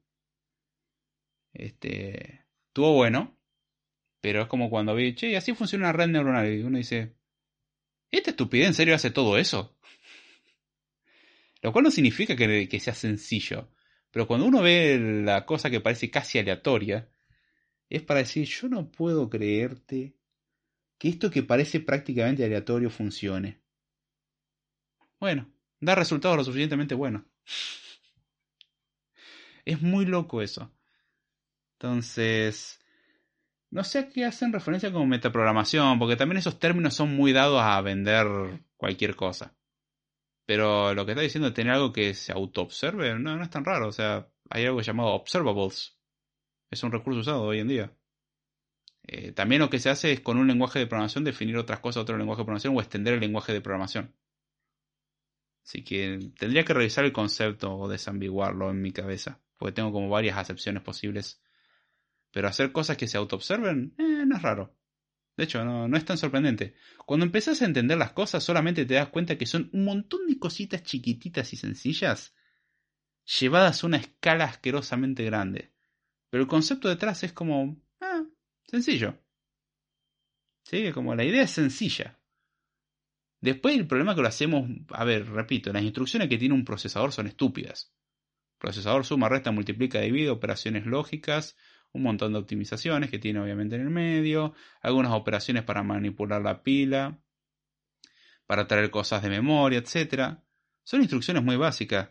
Muy bien, lo felicito. Esa cosa está soportando el stream que estamos haciendo ahora, los juegos que a usted le gusta, el internet que usted consume. Las operaciones son esencialmente sencillas. Ajá. ¿Qué pasa si juntamos varios miles de millones de eso y vemos qué pasa? se hace increíblemente complejo. Este, y con un montón de cositas sencillas hacemos cosas increíblemente complejas. A ver, vamos en esencia, tenemos átomos que, bueno, no los entendemos del todo. Pero podemos formar moléculas, que tampoco las entendemos del todo. Podemos formar células, que no las entendemos del todo y ya van incrementando complejidad. Aunque tiene cierto funcionamiento sencillo. Ahora un montón de células en conjunto hacen cosas más locas todavía. Y hasta forman tejidos, y los tejidos pueden formar órganos. O sea, el problema es que vamos agarrando cositas chiquititas que la vamos juntando con otras, que la vamos juntando con otras, que la vamos juntando con otras, que lleva a ser una cosa gigante. Y claro, uno ve el monstruo directamente y dice, wow, esto es imposible. Ahora uno empieza a ver paso a paso cómo lleva una cosa a la otra y es como, ah, tiene sentido. Es un poco decepcionante cuando uno empieza a entender. Y también lleva a ver una cantidad de charlatanes dando vuelta en el proceso. De que venden, no, mira, esto es el futuro yo ya automáticamente asocio si alguien me dice que algo es el futuro, me está queriendo vender algo. Puede que la persona esté obrando de buena fe o puede que literalmente la persona esté haciendo algo bueno. O sea, está explicando algo bien. No significa que la persona sea un charlatán. Pero yo por defecto, si alguien me viene a prometer que algo es el futuro, para mí ya sos un charlatán, vas a tener que demostrar lo contrario. Cosa que para el resto como, oh no, el futuro, contame más. yo como, sí, contame más, ¿qué, qué tan real es lo que estás diciendo. Um, dice sector de código. Y si había un cambio, se actualizaba. Ah, no, eso ya lo leí. Joel dice, sí, súper claro. Nice, me alegra muchacho. Just Staff, ahí está el ejercicio, si te animas a verlo. Eh, where?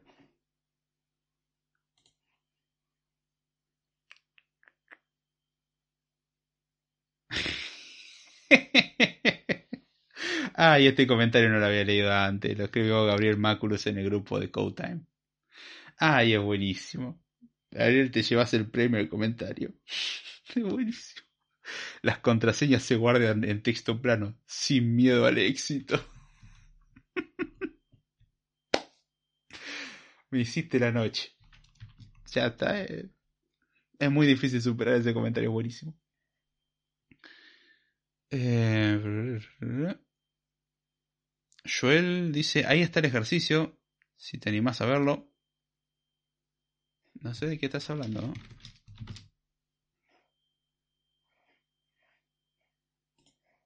Mm, no, yo no veo nada. A mí me gustaría aprender código que se autoescriba. Eso sí me haría... Eh, eso sí me haría sorprender. Ale, te sorprendería lo poco sorprendente que es eso no es tan complejo. Em, no digo que es trivial, tampoco. O sea, no, no es trivial, pero hacer generadores de código es sencillo. Yo he hecho generadores de código en Python, por ejemplo, muy sencillo para simplificarnos la creación de tablas. En uno de los trabajos en los que estuve, tenían que había que incorporar tablas. Y para incorporar tablas había que incorporar dos cosas. Eran en, en C Sharp. Y para eso había que definir un modelo en la base de datos. Eh, un modelo de la entidad que iba a estar vinculada a una tabla en la base de datos y un mapeo.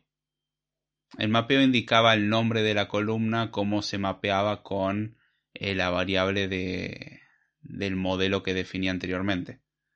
Y hacer eso no era difícil, pero era una fiaca.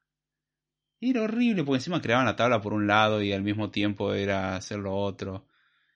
Y era un viaje hacerlo. Era literalmente un viaje hacerlo. Y íbamos a tener que... necesitamos crear más y más y más tablas. Y hacer eso era muy fácil meter el dedazo mal. Pero había una tabla que tenía el mapeo. Entonces le dije a mi compañero, a ver, para, para.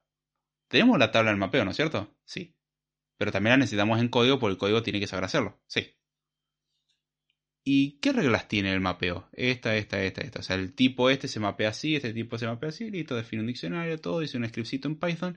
Y el script en Python lo que recibía era el CSV de, esa tabla. O sea, exportamos la tabla como un CSV.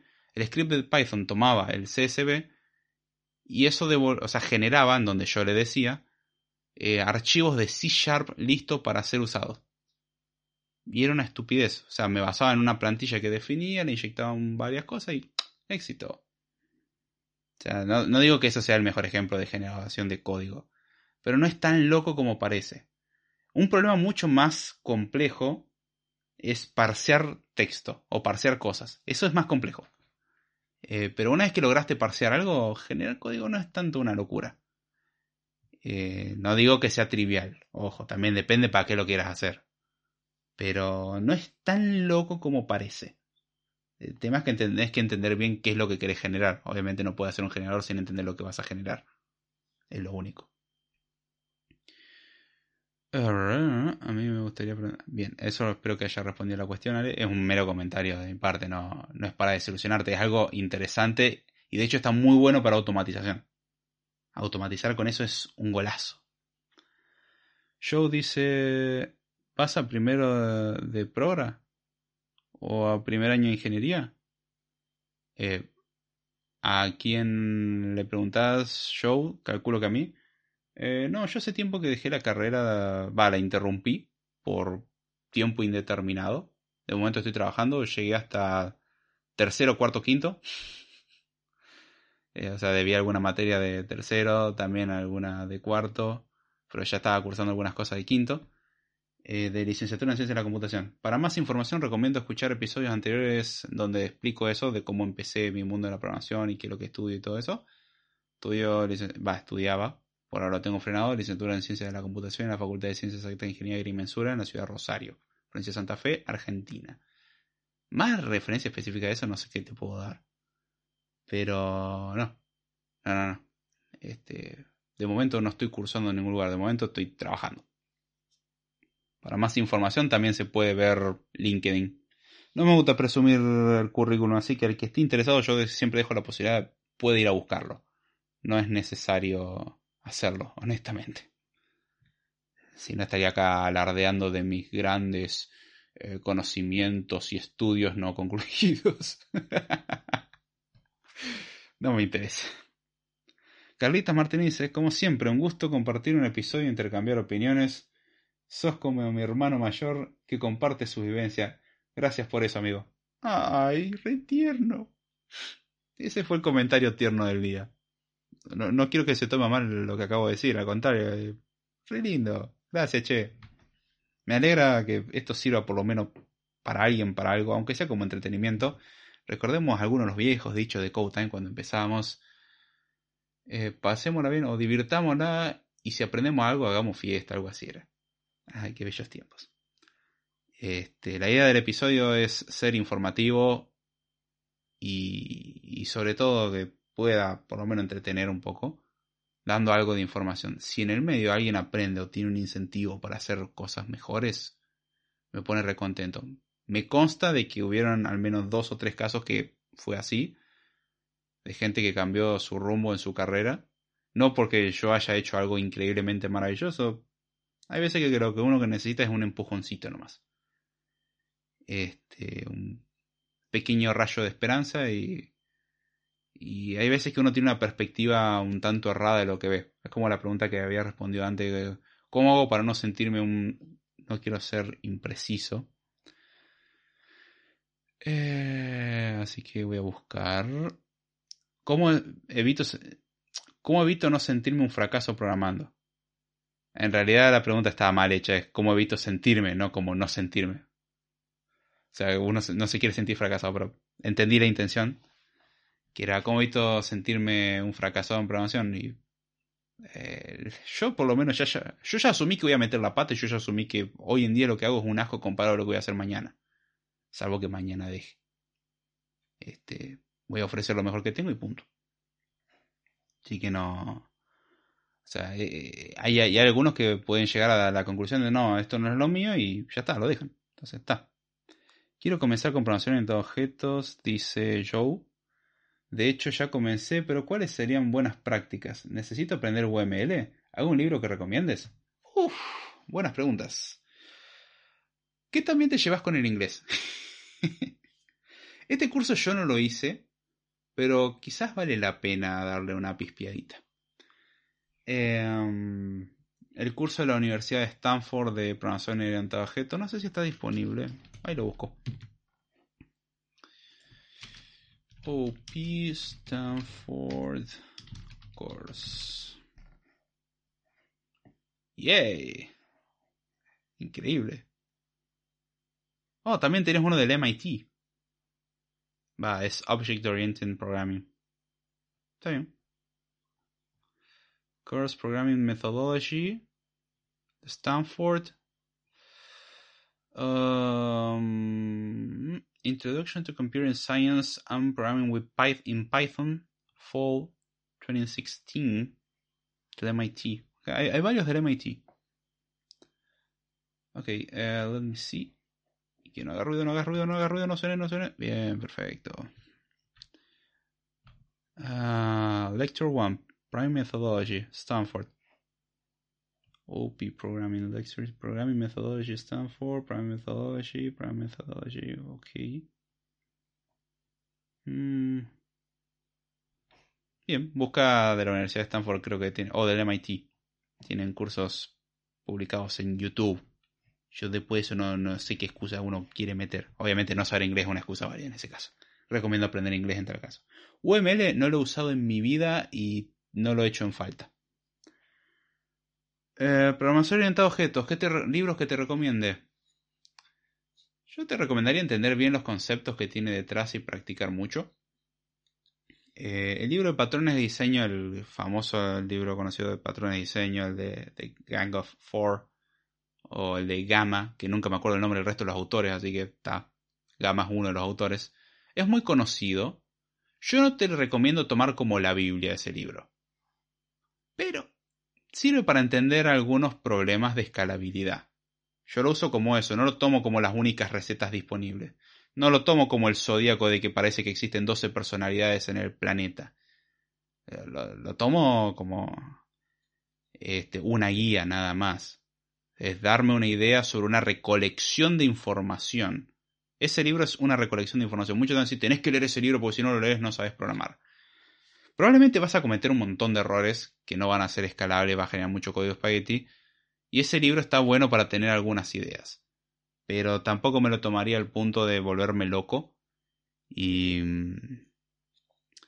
este, tratar de, aplicar el libro de que son las únicas formas de trabajar y eso es uno de los errores que veo con la gente que se mete en, a leer ese libro, que se lo toma como palabra sagrada y esta es la única forma de programar y si no, si no usamos estos patrones estamos programando mal. No.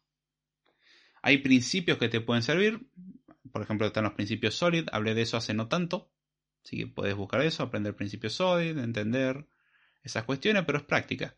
Antes de meterte a frameworks súper complejos, yo arrancaría con un lenguaje de programación directamente. No pienses en hacer cosas con interfaz gráfica, practica. Practica con cosas sencillas. No es necesario que agregues dimensiones de complejidad a algo que todavía no conoces bien. Hace un paso a vez. Agarra algún lenguaje de programación orientado a objetos y úsalo e implementa cosas. En línea de comando ni siquiera que sea interactivo en ese aspecto. Si puede ser interactivo, mejor. Si no, lo siento, no importa, no pasa nada.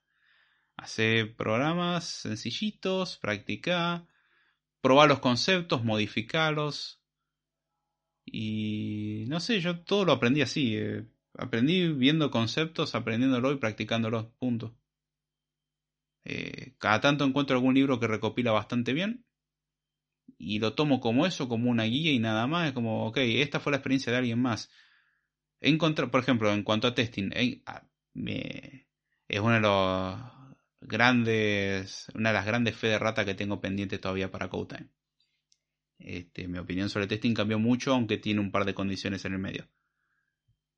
Em, tengo un problema con lo que lo, la forma en la que lo venden, no con lo que realmente es en sí. Eh, una mala interpretación de mi parte, a la cual debo pedir disculpas. Pero un libro que me habían recomendado para cambiar mi opinión al respecto del y me parece un libro horriblemente armado, honestamente. Lo intenté leer para entender un poco, me pareció asqueroso. Eh, o sea, yo sé que el autor hizo su mejor esfuerzo y eso no le quito el mérito. Pero mm, no entendí nada asumió todo lo que podía asumir, rompió todas las condiciones de la buena redacción y no soy bueno redactando, pero conozco algunas reglas, como por ejemplo un párrafo no puedo ocupar una página. Y habían párrafos de página y media. Sin una sola línea de código en el medio, o sea, era un párrafo literalmente. Entonces, eh, el libro eh, eventualmente era mejorable, pero ese libro me pareció malo. Y he encontrado otros más prácticos aplicados a lo que yo hago que me fueron muy útiles. Yo lo que recomiendo para aprender algo, otra, si aprendes un lenguaje de programación, eh, ya sabes usarlo bien, trata de aprender a hacer cosas con eso. Trata de agarrar conocimientos nuevos y aplicarlos en eso. Por ejemplo, yo aprendí un montón de cosas de testing desarrollando para iOS. Pero el concepto de testing lo puedo aplicar en otro lugar. Pero yo lo practiqué y lo afiancé con iOS. Yo entender las funciones como map, bueno, filter no, filter es sencilla, reduce y similares, yo las aprendí a manejar bien cuando empecé a trabajar con Haskell. Antes de algunas cosas me costaba. Yo trataba de pensar a la función map como si fuese un for.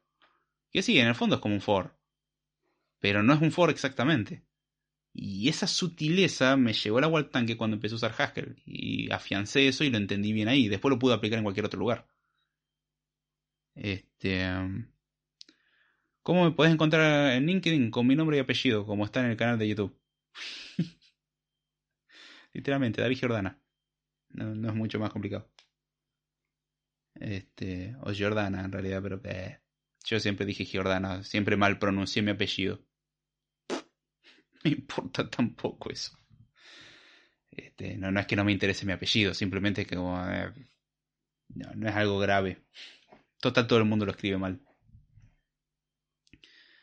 Em, pero básicamente tomen lo que saben y aprovechen lo que saben. Usen lo que saben como palanca para algo nuevo. No intenten aprender algo nuevo desde cero sin aprovechar el conocimiento anterior. Hay límites para esto porque si cambian completamente el paradigma al que están acostumbrados es probable que hay conocimiento que no lo pueden reciclar. Y otra de las cuestiones es que justamente uno hay veces que hace un sobreesfuerzo por intentar reciclar conocimiento y hay veces que no se puede. Eso es lo que me llevó a complicármela con bucles, eh, con el for y el map. El for yo lo entendí y trataba de pensar todo en función del for. Y es como, no, no, el map es otra cosa, se comporta muy parecido en muchos aspectos, pero sirve para otra cuestión. Una vez que uno lo asocia, es como, ah, tampoco me tomó tanto, pero fue el deshacerme de ese anclaje de, suposiciones. Una vez que me deshice de ese anclaje, que, a ver, vamos a asumir que esto es algo nuevo. Y esa es una de las cuestiones. Hay que reconocerlo a tiempo, pero es, intenten reciclar todo lo que puedan. Si se dan cuenta que le está costando demasiado, prueben no reciclar nada. Bien drástico. Y a lo mejor se encuentre con que ahí sí funciona mejor. Voy a tomar esto porque son consejos útiles para otros podcasts.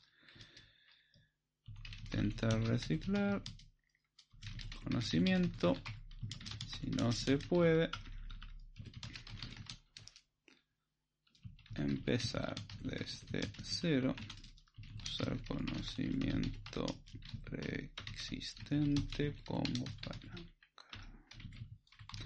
y me lo voy a guardar en otro lugar por las dudas. Así lo tengo fácil de acceder, lo tomo nota y lo trato eventualmente en algún episodio. Porque sé que me lo voy a olvidar.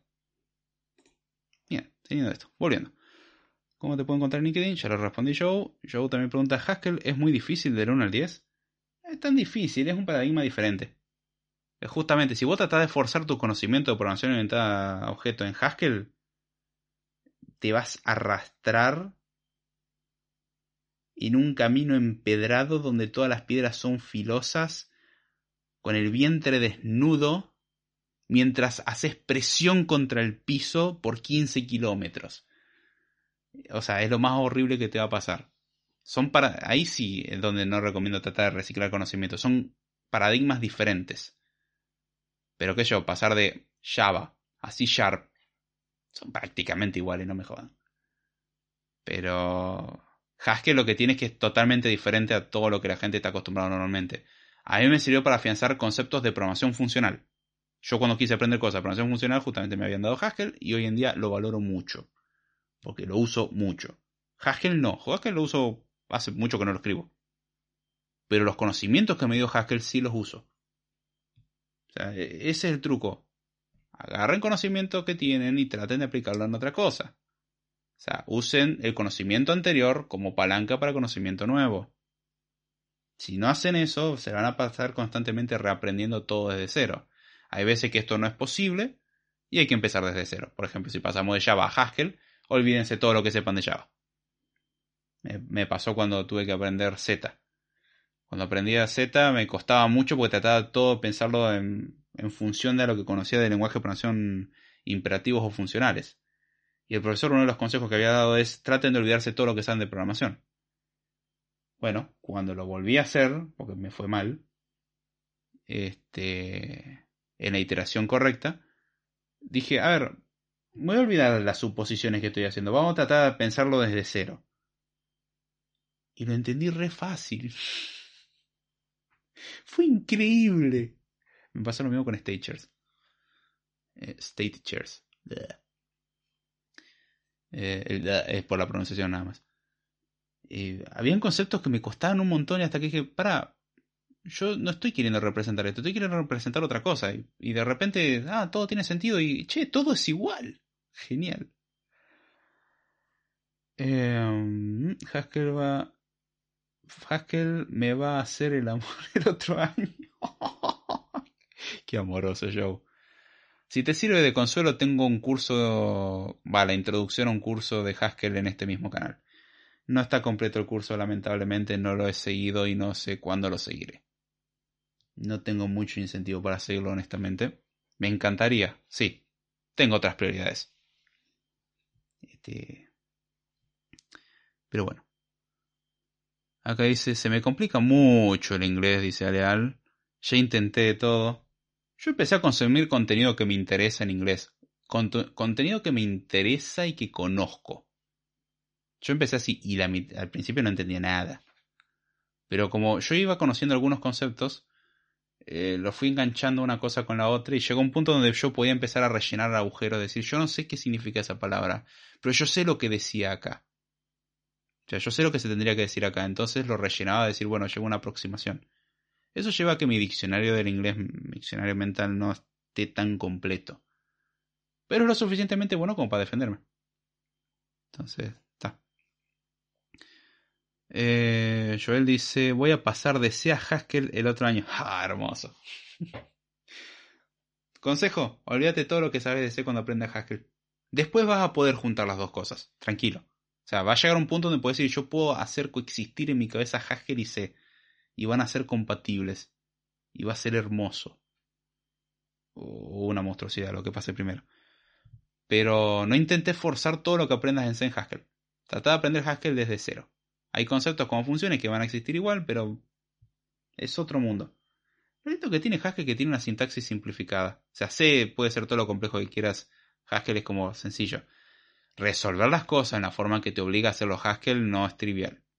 No es difícil como tal. Es antiintuitivo en base a la forma en la que estás acostumbrado. Una vez que te acostumbras, es como, ah, tiene sentido. Está interesante cómo te fuerza la creatividad. Así que está. Mm, mm, mm, bien, veo que la versión larga salió bien. Suelen salir cosas lindas cuando pasa eso. Eh, por lo menos salieron algunos comentarios que tomé nota y saludos que tengo que mandar. Y veo que a alguien le interesó el tema. Oh, Joel, vos que preguntabas si iba a primer año o algo por el estilo. Para que te des una idea, el podcast arrancó cuando yo estaba en, creo que segundo de la facultad. Así que, y este podcast tiene varios años. No te guíes por la fecha que tiene YouTube. YouTube tiene hasta el episodio 30. Va, desde el 30 hasta el episodio del día de hoy. Em, hay episodios anteriores, o sea, del 0 al 29 que originalmente se publicaban en Spreaker y bueno, este, ya no, no existe más esa cuenta en Spreaker ni nada. Simplemente no me convenció la plataforma y me pasé a YouTube. Ah, y pido perdón por el episodio del 1, va del 0 al hoy, no, del 0 al 20 más o menos, donde ponía música. Eso malió sal de tantas maneras. Pero bueno. Joe Staff eh, dice, me di cuenta cuando hablaste de Haskell, porque en la universidad lo vemos recién en segundo. Uh, Haskell nosotros lo tuvimos en primero. lo tuvimos en este en primer año. Una intro. En segundo año fue Majar. Y en tercer año van a comer Haskell, chicos. Dicen que también vamos a ver Prolog. ¡Ay, no! No, no, no. Hay pocos lenguajes los cuales me hicieron odiarlo con tanta fuerza como lo ha logrado Prolog. Eh, nuevamente, Prolog, capaz que si lo veo hoy no me parezca la cosa más abominable que vi en mi vida, como me parece hoy en día. Prolog es un lenguaje de programación lógica, es otro paradigma. Recomendación, olvídate todo lo que sabes de todos los anteriores nuevamente. Cuando es un cambio de paradigma, es otro mundo. Empezar desde cero. No intentes forzar nada, te va a costar mucho. Eh, sé bueno con la lógica, es mi recomendación. Prolog es un lenguaje de programación que viene de Pro, Programming, Log, Logic, programación lógica. Es un paradigma que se basa en representar las cosas con expresiones lógicas. Sirve para hacer teóricamente sistemas expertos o cosas por el estilo, pero tiene algunas limitantes. O sea, tiene que ver con en parte demostraciones, digo en parte, eh, no es exactamente eso, pero con eh, resolver eh, expresiones de lógica proposicional o cosas por el estilo. Prolog te permitiría en parte hacerlo. No, no es para eso exactamente, pero podrías. Y representas todo como, pensarlo como lógica proposicional. Eh, afianzate bien eso porque si no, Prolog va a ser un infierno. Y tiene unas condiciones, no me la acuerdo, pero habían ciertas expresiones que normalmente en la lógica son válidas que en Prolog no lo son. O sea, las fórmulas tienen que admitir, o sea, tienen que estar en cierto formato. Entonces, tiene que ser a veces un poco creativo en cómo formulas las cosas. Lo usé muy poco tiempo también. Erlang me parecía un, lenguaje horrible y una vez que lo entendí es como, hey, esto no está tan mal. Eh, está bueno porque te hace pensar bastante, Prolog. No sé, mira, he tenido lenguajes que me han hecho pensar bastante y ninguno me despertó tanta repulsión como Prolog, así que no te quiero desincentivar. Simplemente no tuve la mejor experiencia. También he de admitir que no le dediqué el suficiente tiempo. Pero, que yo, Erlang me pareció un lenguaje un poco complicado en muchos aspectos. Tiene características tan buenísimas. La, la comunicación mediante envío de mensajes está buenísima. El resto es más duro. Pero una vez que lo entendés, es como, ah, eh, no bad puedo aprovechar de estas cosas. Y está bueno. Eh, pero Prolog es uno de los pocos que puedo decir, che, la verdad que me voy sin tener que seguir usando esto y me pone contento. ¿eh? Eh, no, no le encontré una utilidad. Me pareció no muy lindo y sobre todo me pareció genial que a partir de una versión adelante cambiaron la semántica del lenguaje de programación literalmente el mismo código ejecuta algo diferente después de esa actualización del intérprete. Como da. No, igual está en la está en la cruzada y lo voy a tener que hacer igual. No, no, obviamente, yo también lo tuve que hacer. Lo que odio hasta ahora son las bases de datos. Eh, les agarras cariño. Las a ver en tantos lugares. Eh, el tema es que te lo dan con eh, álgebra relacional y con cálculo relacional. El álgebra relacional no lo veo tan mal, es practicarlo. El cálculo relacional es como, está buena la idea, pero no lo voy a aplicar en mi vida. Eh, pero una, o sea, el chiste es crear bases de datos reales. Ahí es cuando se pone divertido. Eh, cuando tengas que aprender a normalizar tablas te va a costar un poco, pero una vez que las aprendas a normalizar bien, eh, ya lo vas a hacer por inercia. Yo normalizo las tablas sin tener que pensar, bueno, paso a la primera forma normal, segunda forma normal, tercera forma normal, forma normal de voice code. ya directamente la, pienso normalizada. Punto. Yo necesito usar este dato en, distintos lugares. Sí, listo, normalización. Aquí vamos. Podré sufrir más bien del efecto sobre normalización que eh, subnormalización. Su normalización. no es lo que, lo que cree que significa. Ah. Qué triste, remedio mi propio chiste. Dice, es práctica nomás, entonces lo vas a hacer. Sí, totalmente. El tema es que los ejemplos que te dan no suelen ser como los más bonitos. Pero yo no es que le tenga un especial agrado a la base de datos tampoco. Son útiles. Son una herramienta más. Eh, es práctica y práctica y práctica. O sea, la práctica que te recomiendo con base de datos es modelar. Planteate un problema e intenta diseñar una base de datos para resolver ese problema y, hacer operaciones en esa base de datos. O sea, no es como simplemente crear las tablas. Crear las tablas y también pensar en, en cómo consumirlas, en cómo modificarlas, etc. Y pensar en la escalabilidad. ¿Qué pasa si después quiero agregar más información o más detalles? Tener todas esas cosas en consideración, practicarlo lo suficiente y Listo, practícalo, hacete una biblioteca, hacete eh, un videoclub, hacete lo que sea. Te vas a dar cuenta que muchos problemas son muy parecidos en realidad. Cuando resuelves la suficiente cantidad de problemas, te das cuenta de que no hay tantos problemas en la vida. Solamente el mismo problema que cambia de color y un poquitito de nombre, pero es el mismo problema. Porque las soluciones son muy parecidas. Llega un punto que tenés ya tu fórmula más o menos armada y le das para adelante con eso. Este. Así que no. Hay muchas cosas que parecen. Cuando no las entendés, todo parece feo. Cuando lo entendés, muchas cosas pasan a ser más razonables. Hay cosas que pasan a ser hermosas. Y hay cosas que, aunque las entienda, diga. Está bien, te entiendo. Que tengas un buen día. y no las querés ver. Pero. No, no, la, la base de datos solamente cuesta al principio porque, nuevamente, un montón de estas cosas las vas a odiar porque son cosas a las que no estás acostumbrado. Entonces el chiste es acostumbrarse. ¿Y cómo te acostumbras? Práctica. De paso anoto eso.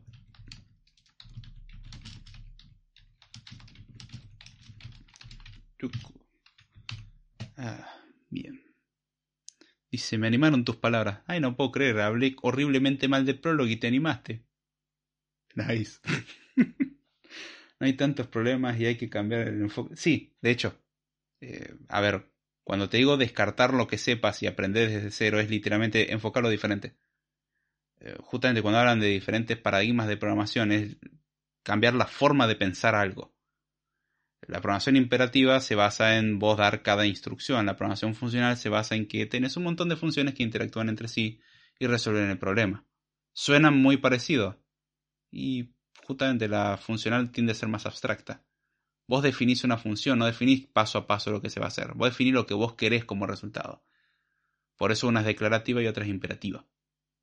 Son dos formas muy diferentes. SQL, por ejemplo, es declarativo. Vos no decís, anda a tal lugar específico y ahora hace esto y después hace esto otro. Vos decís, yo quiero que me des algo que lo vas a sacar de este lugar, que vas a sacar datos de estas columnas, que cumplan con estas condiciones y que quiero que me las agrupes así y que me las des con estos labels.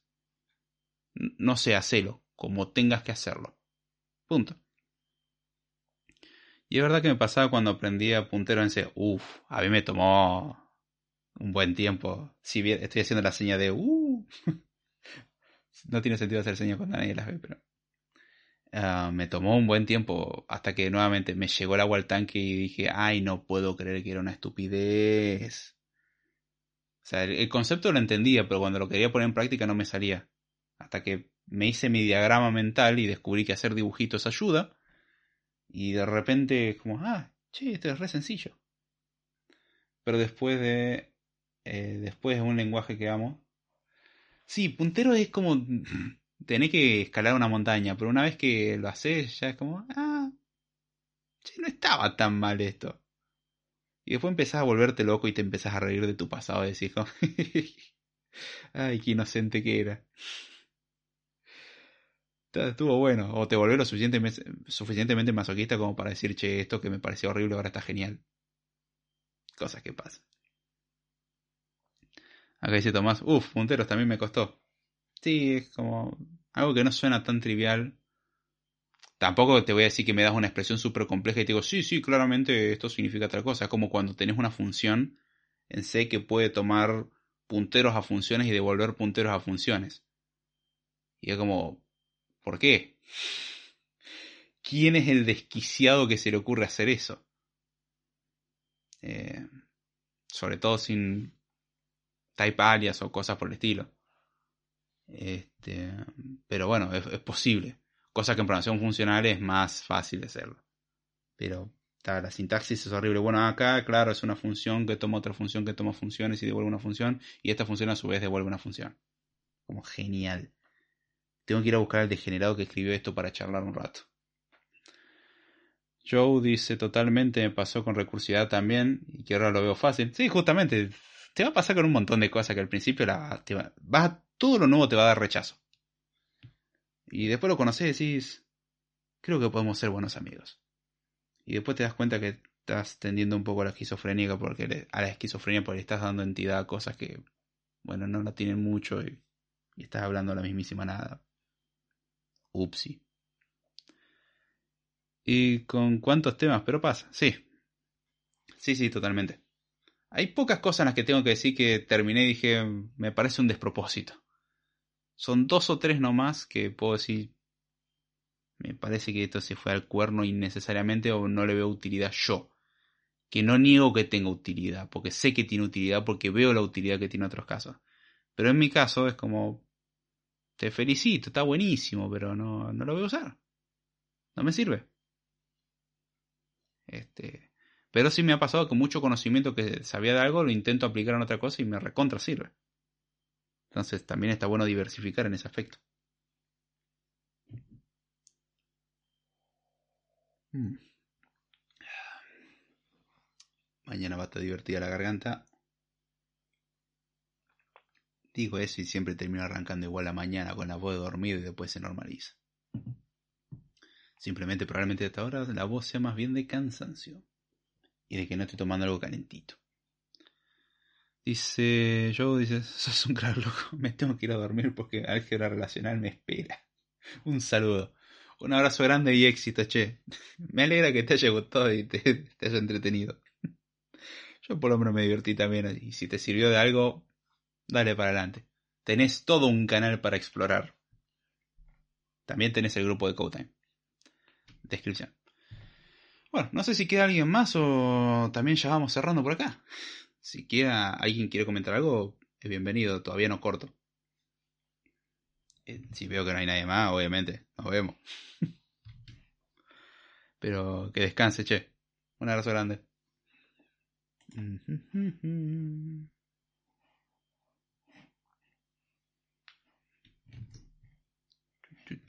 Mientras tanto voy a revisar esto.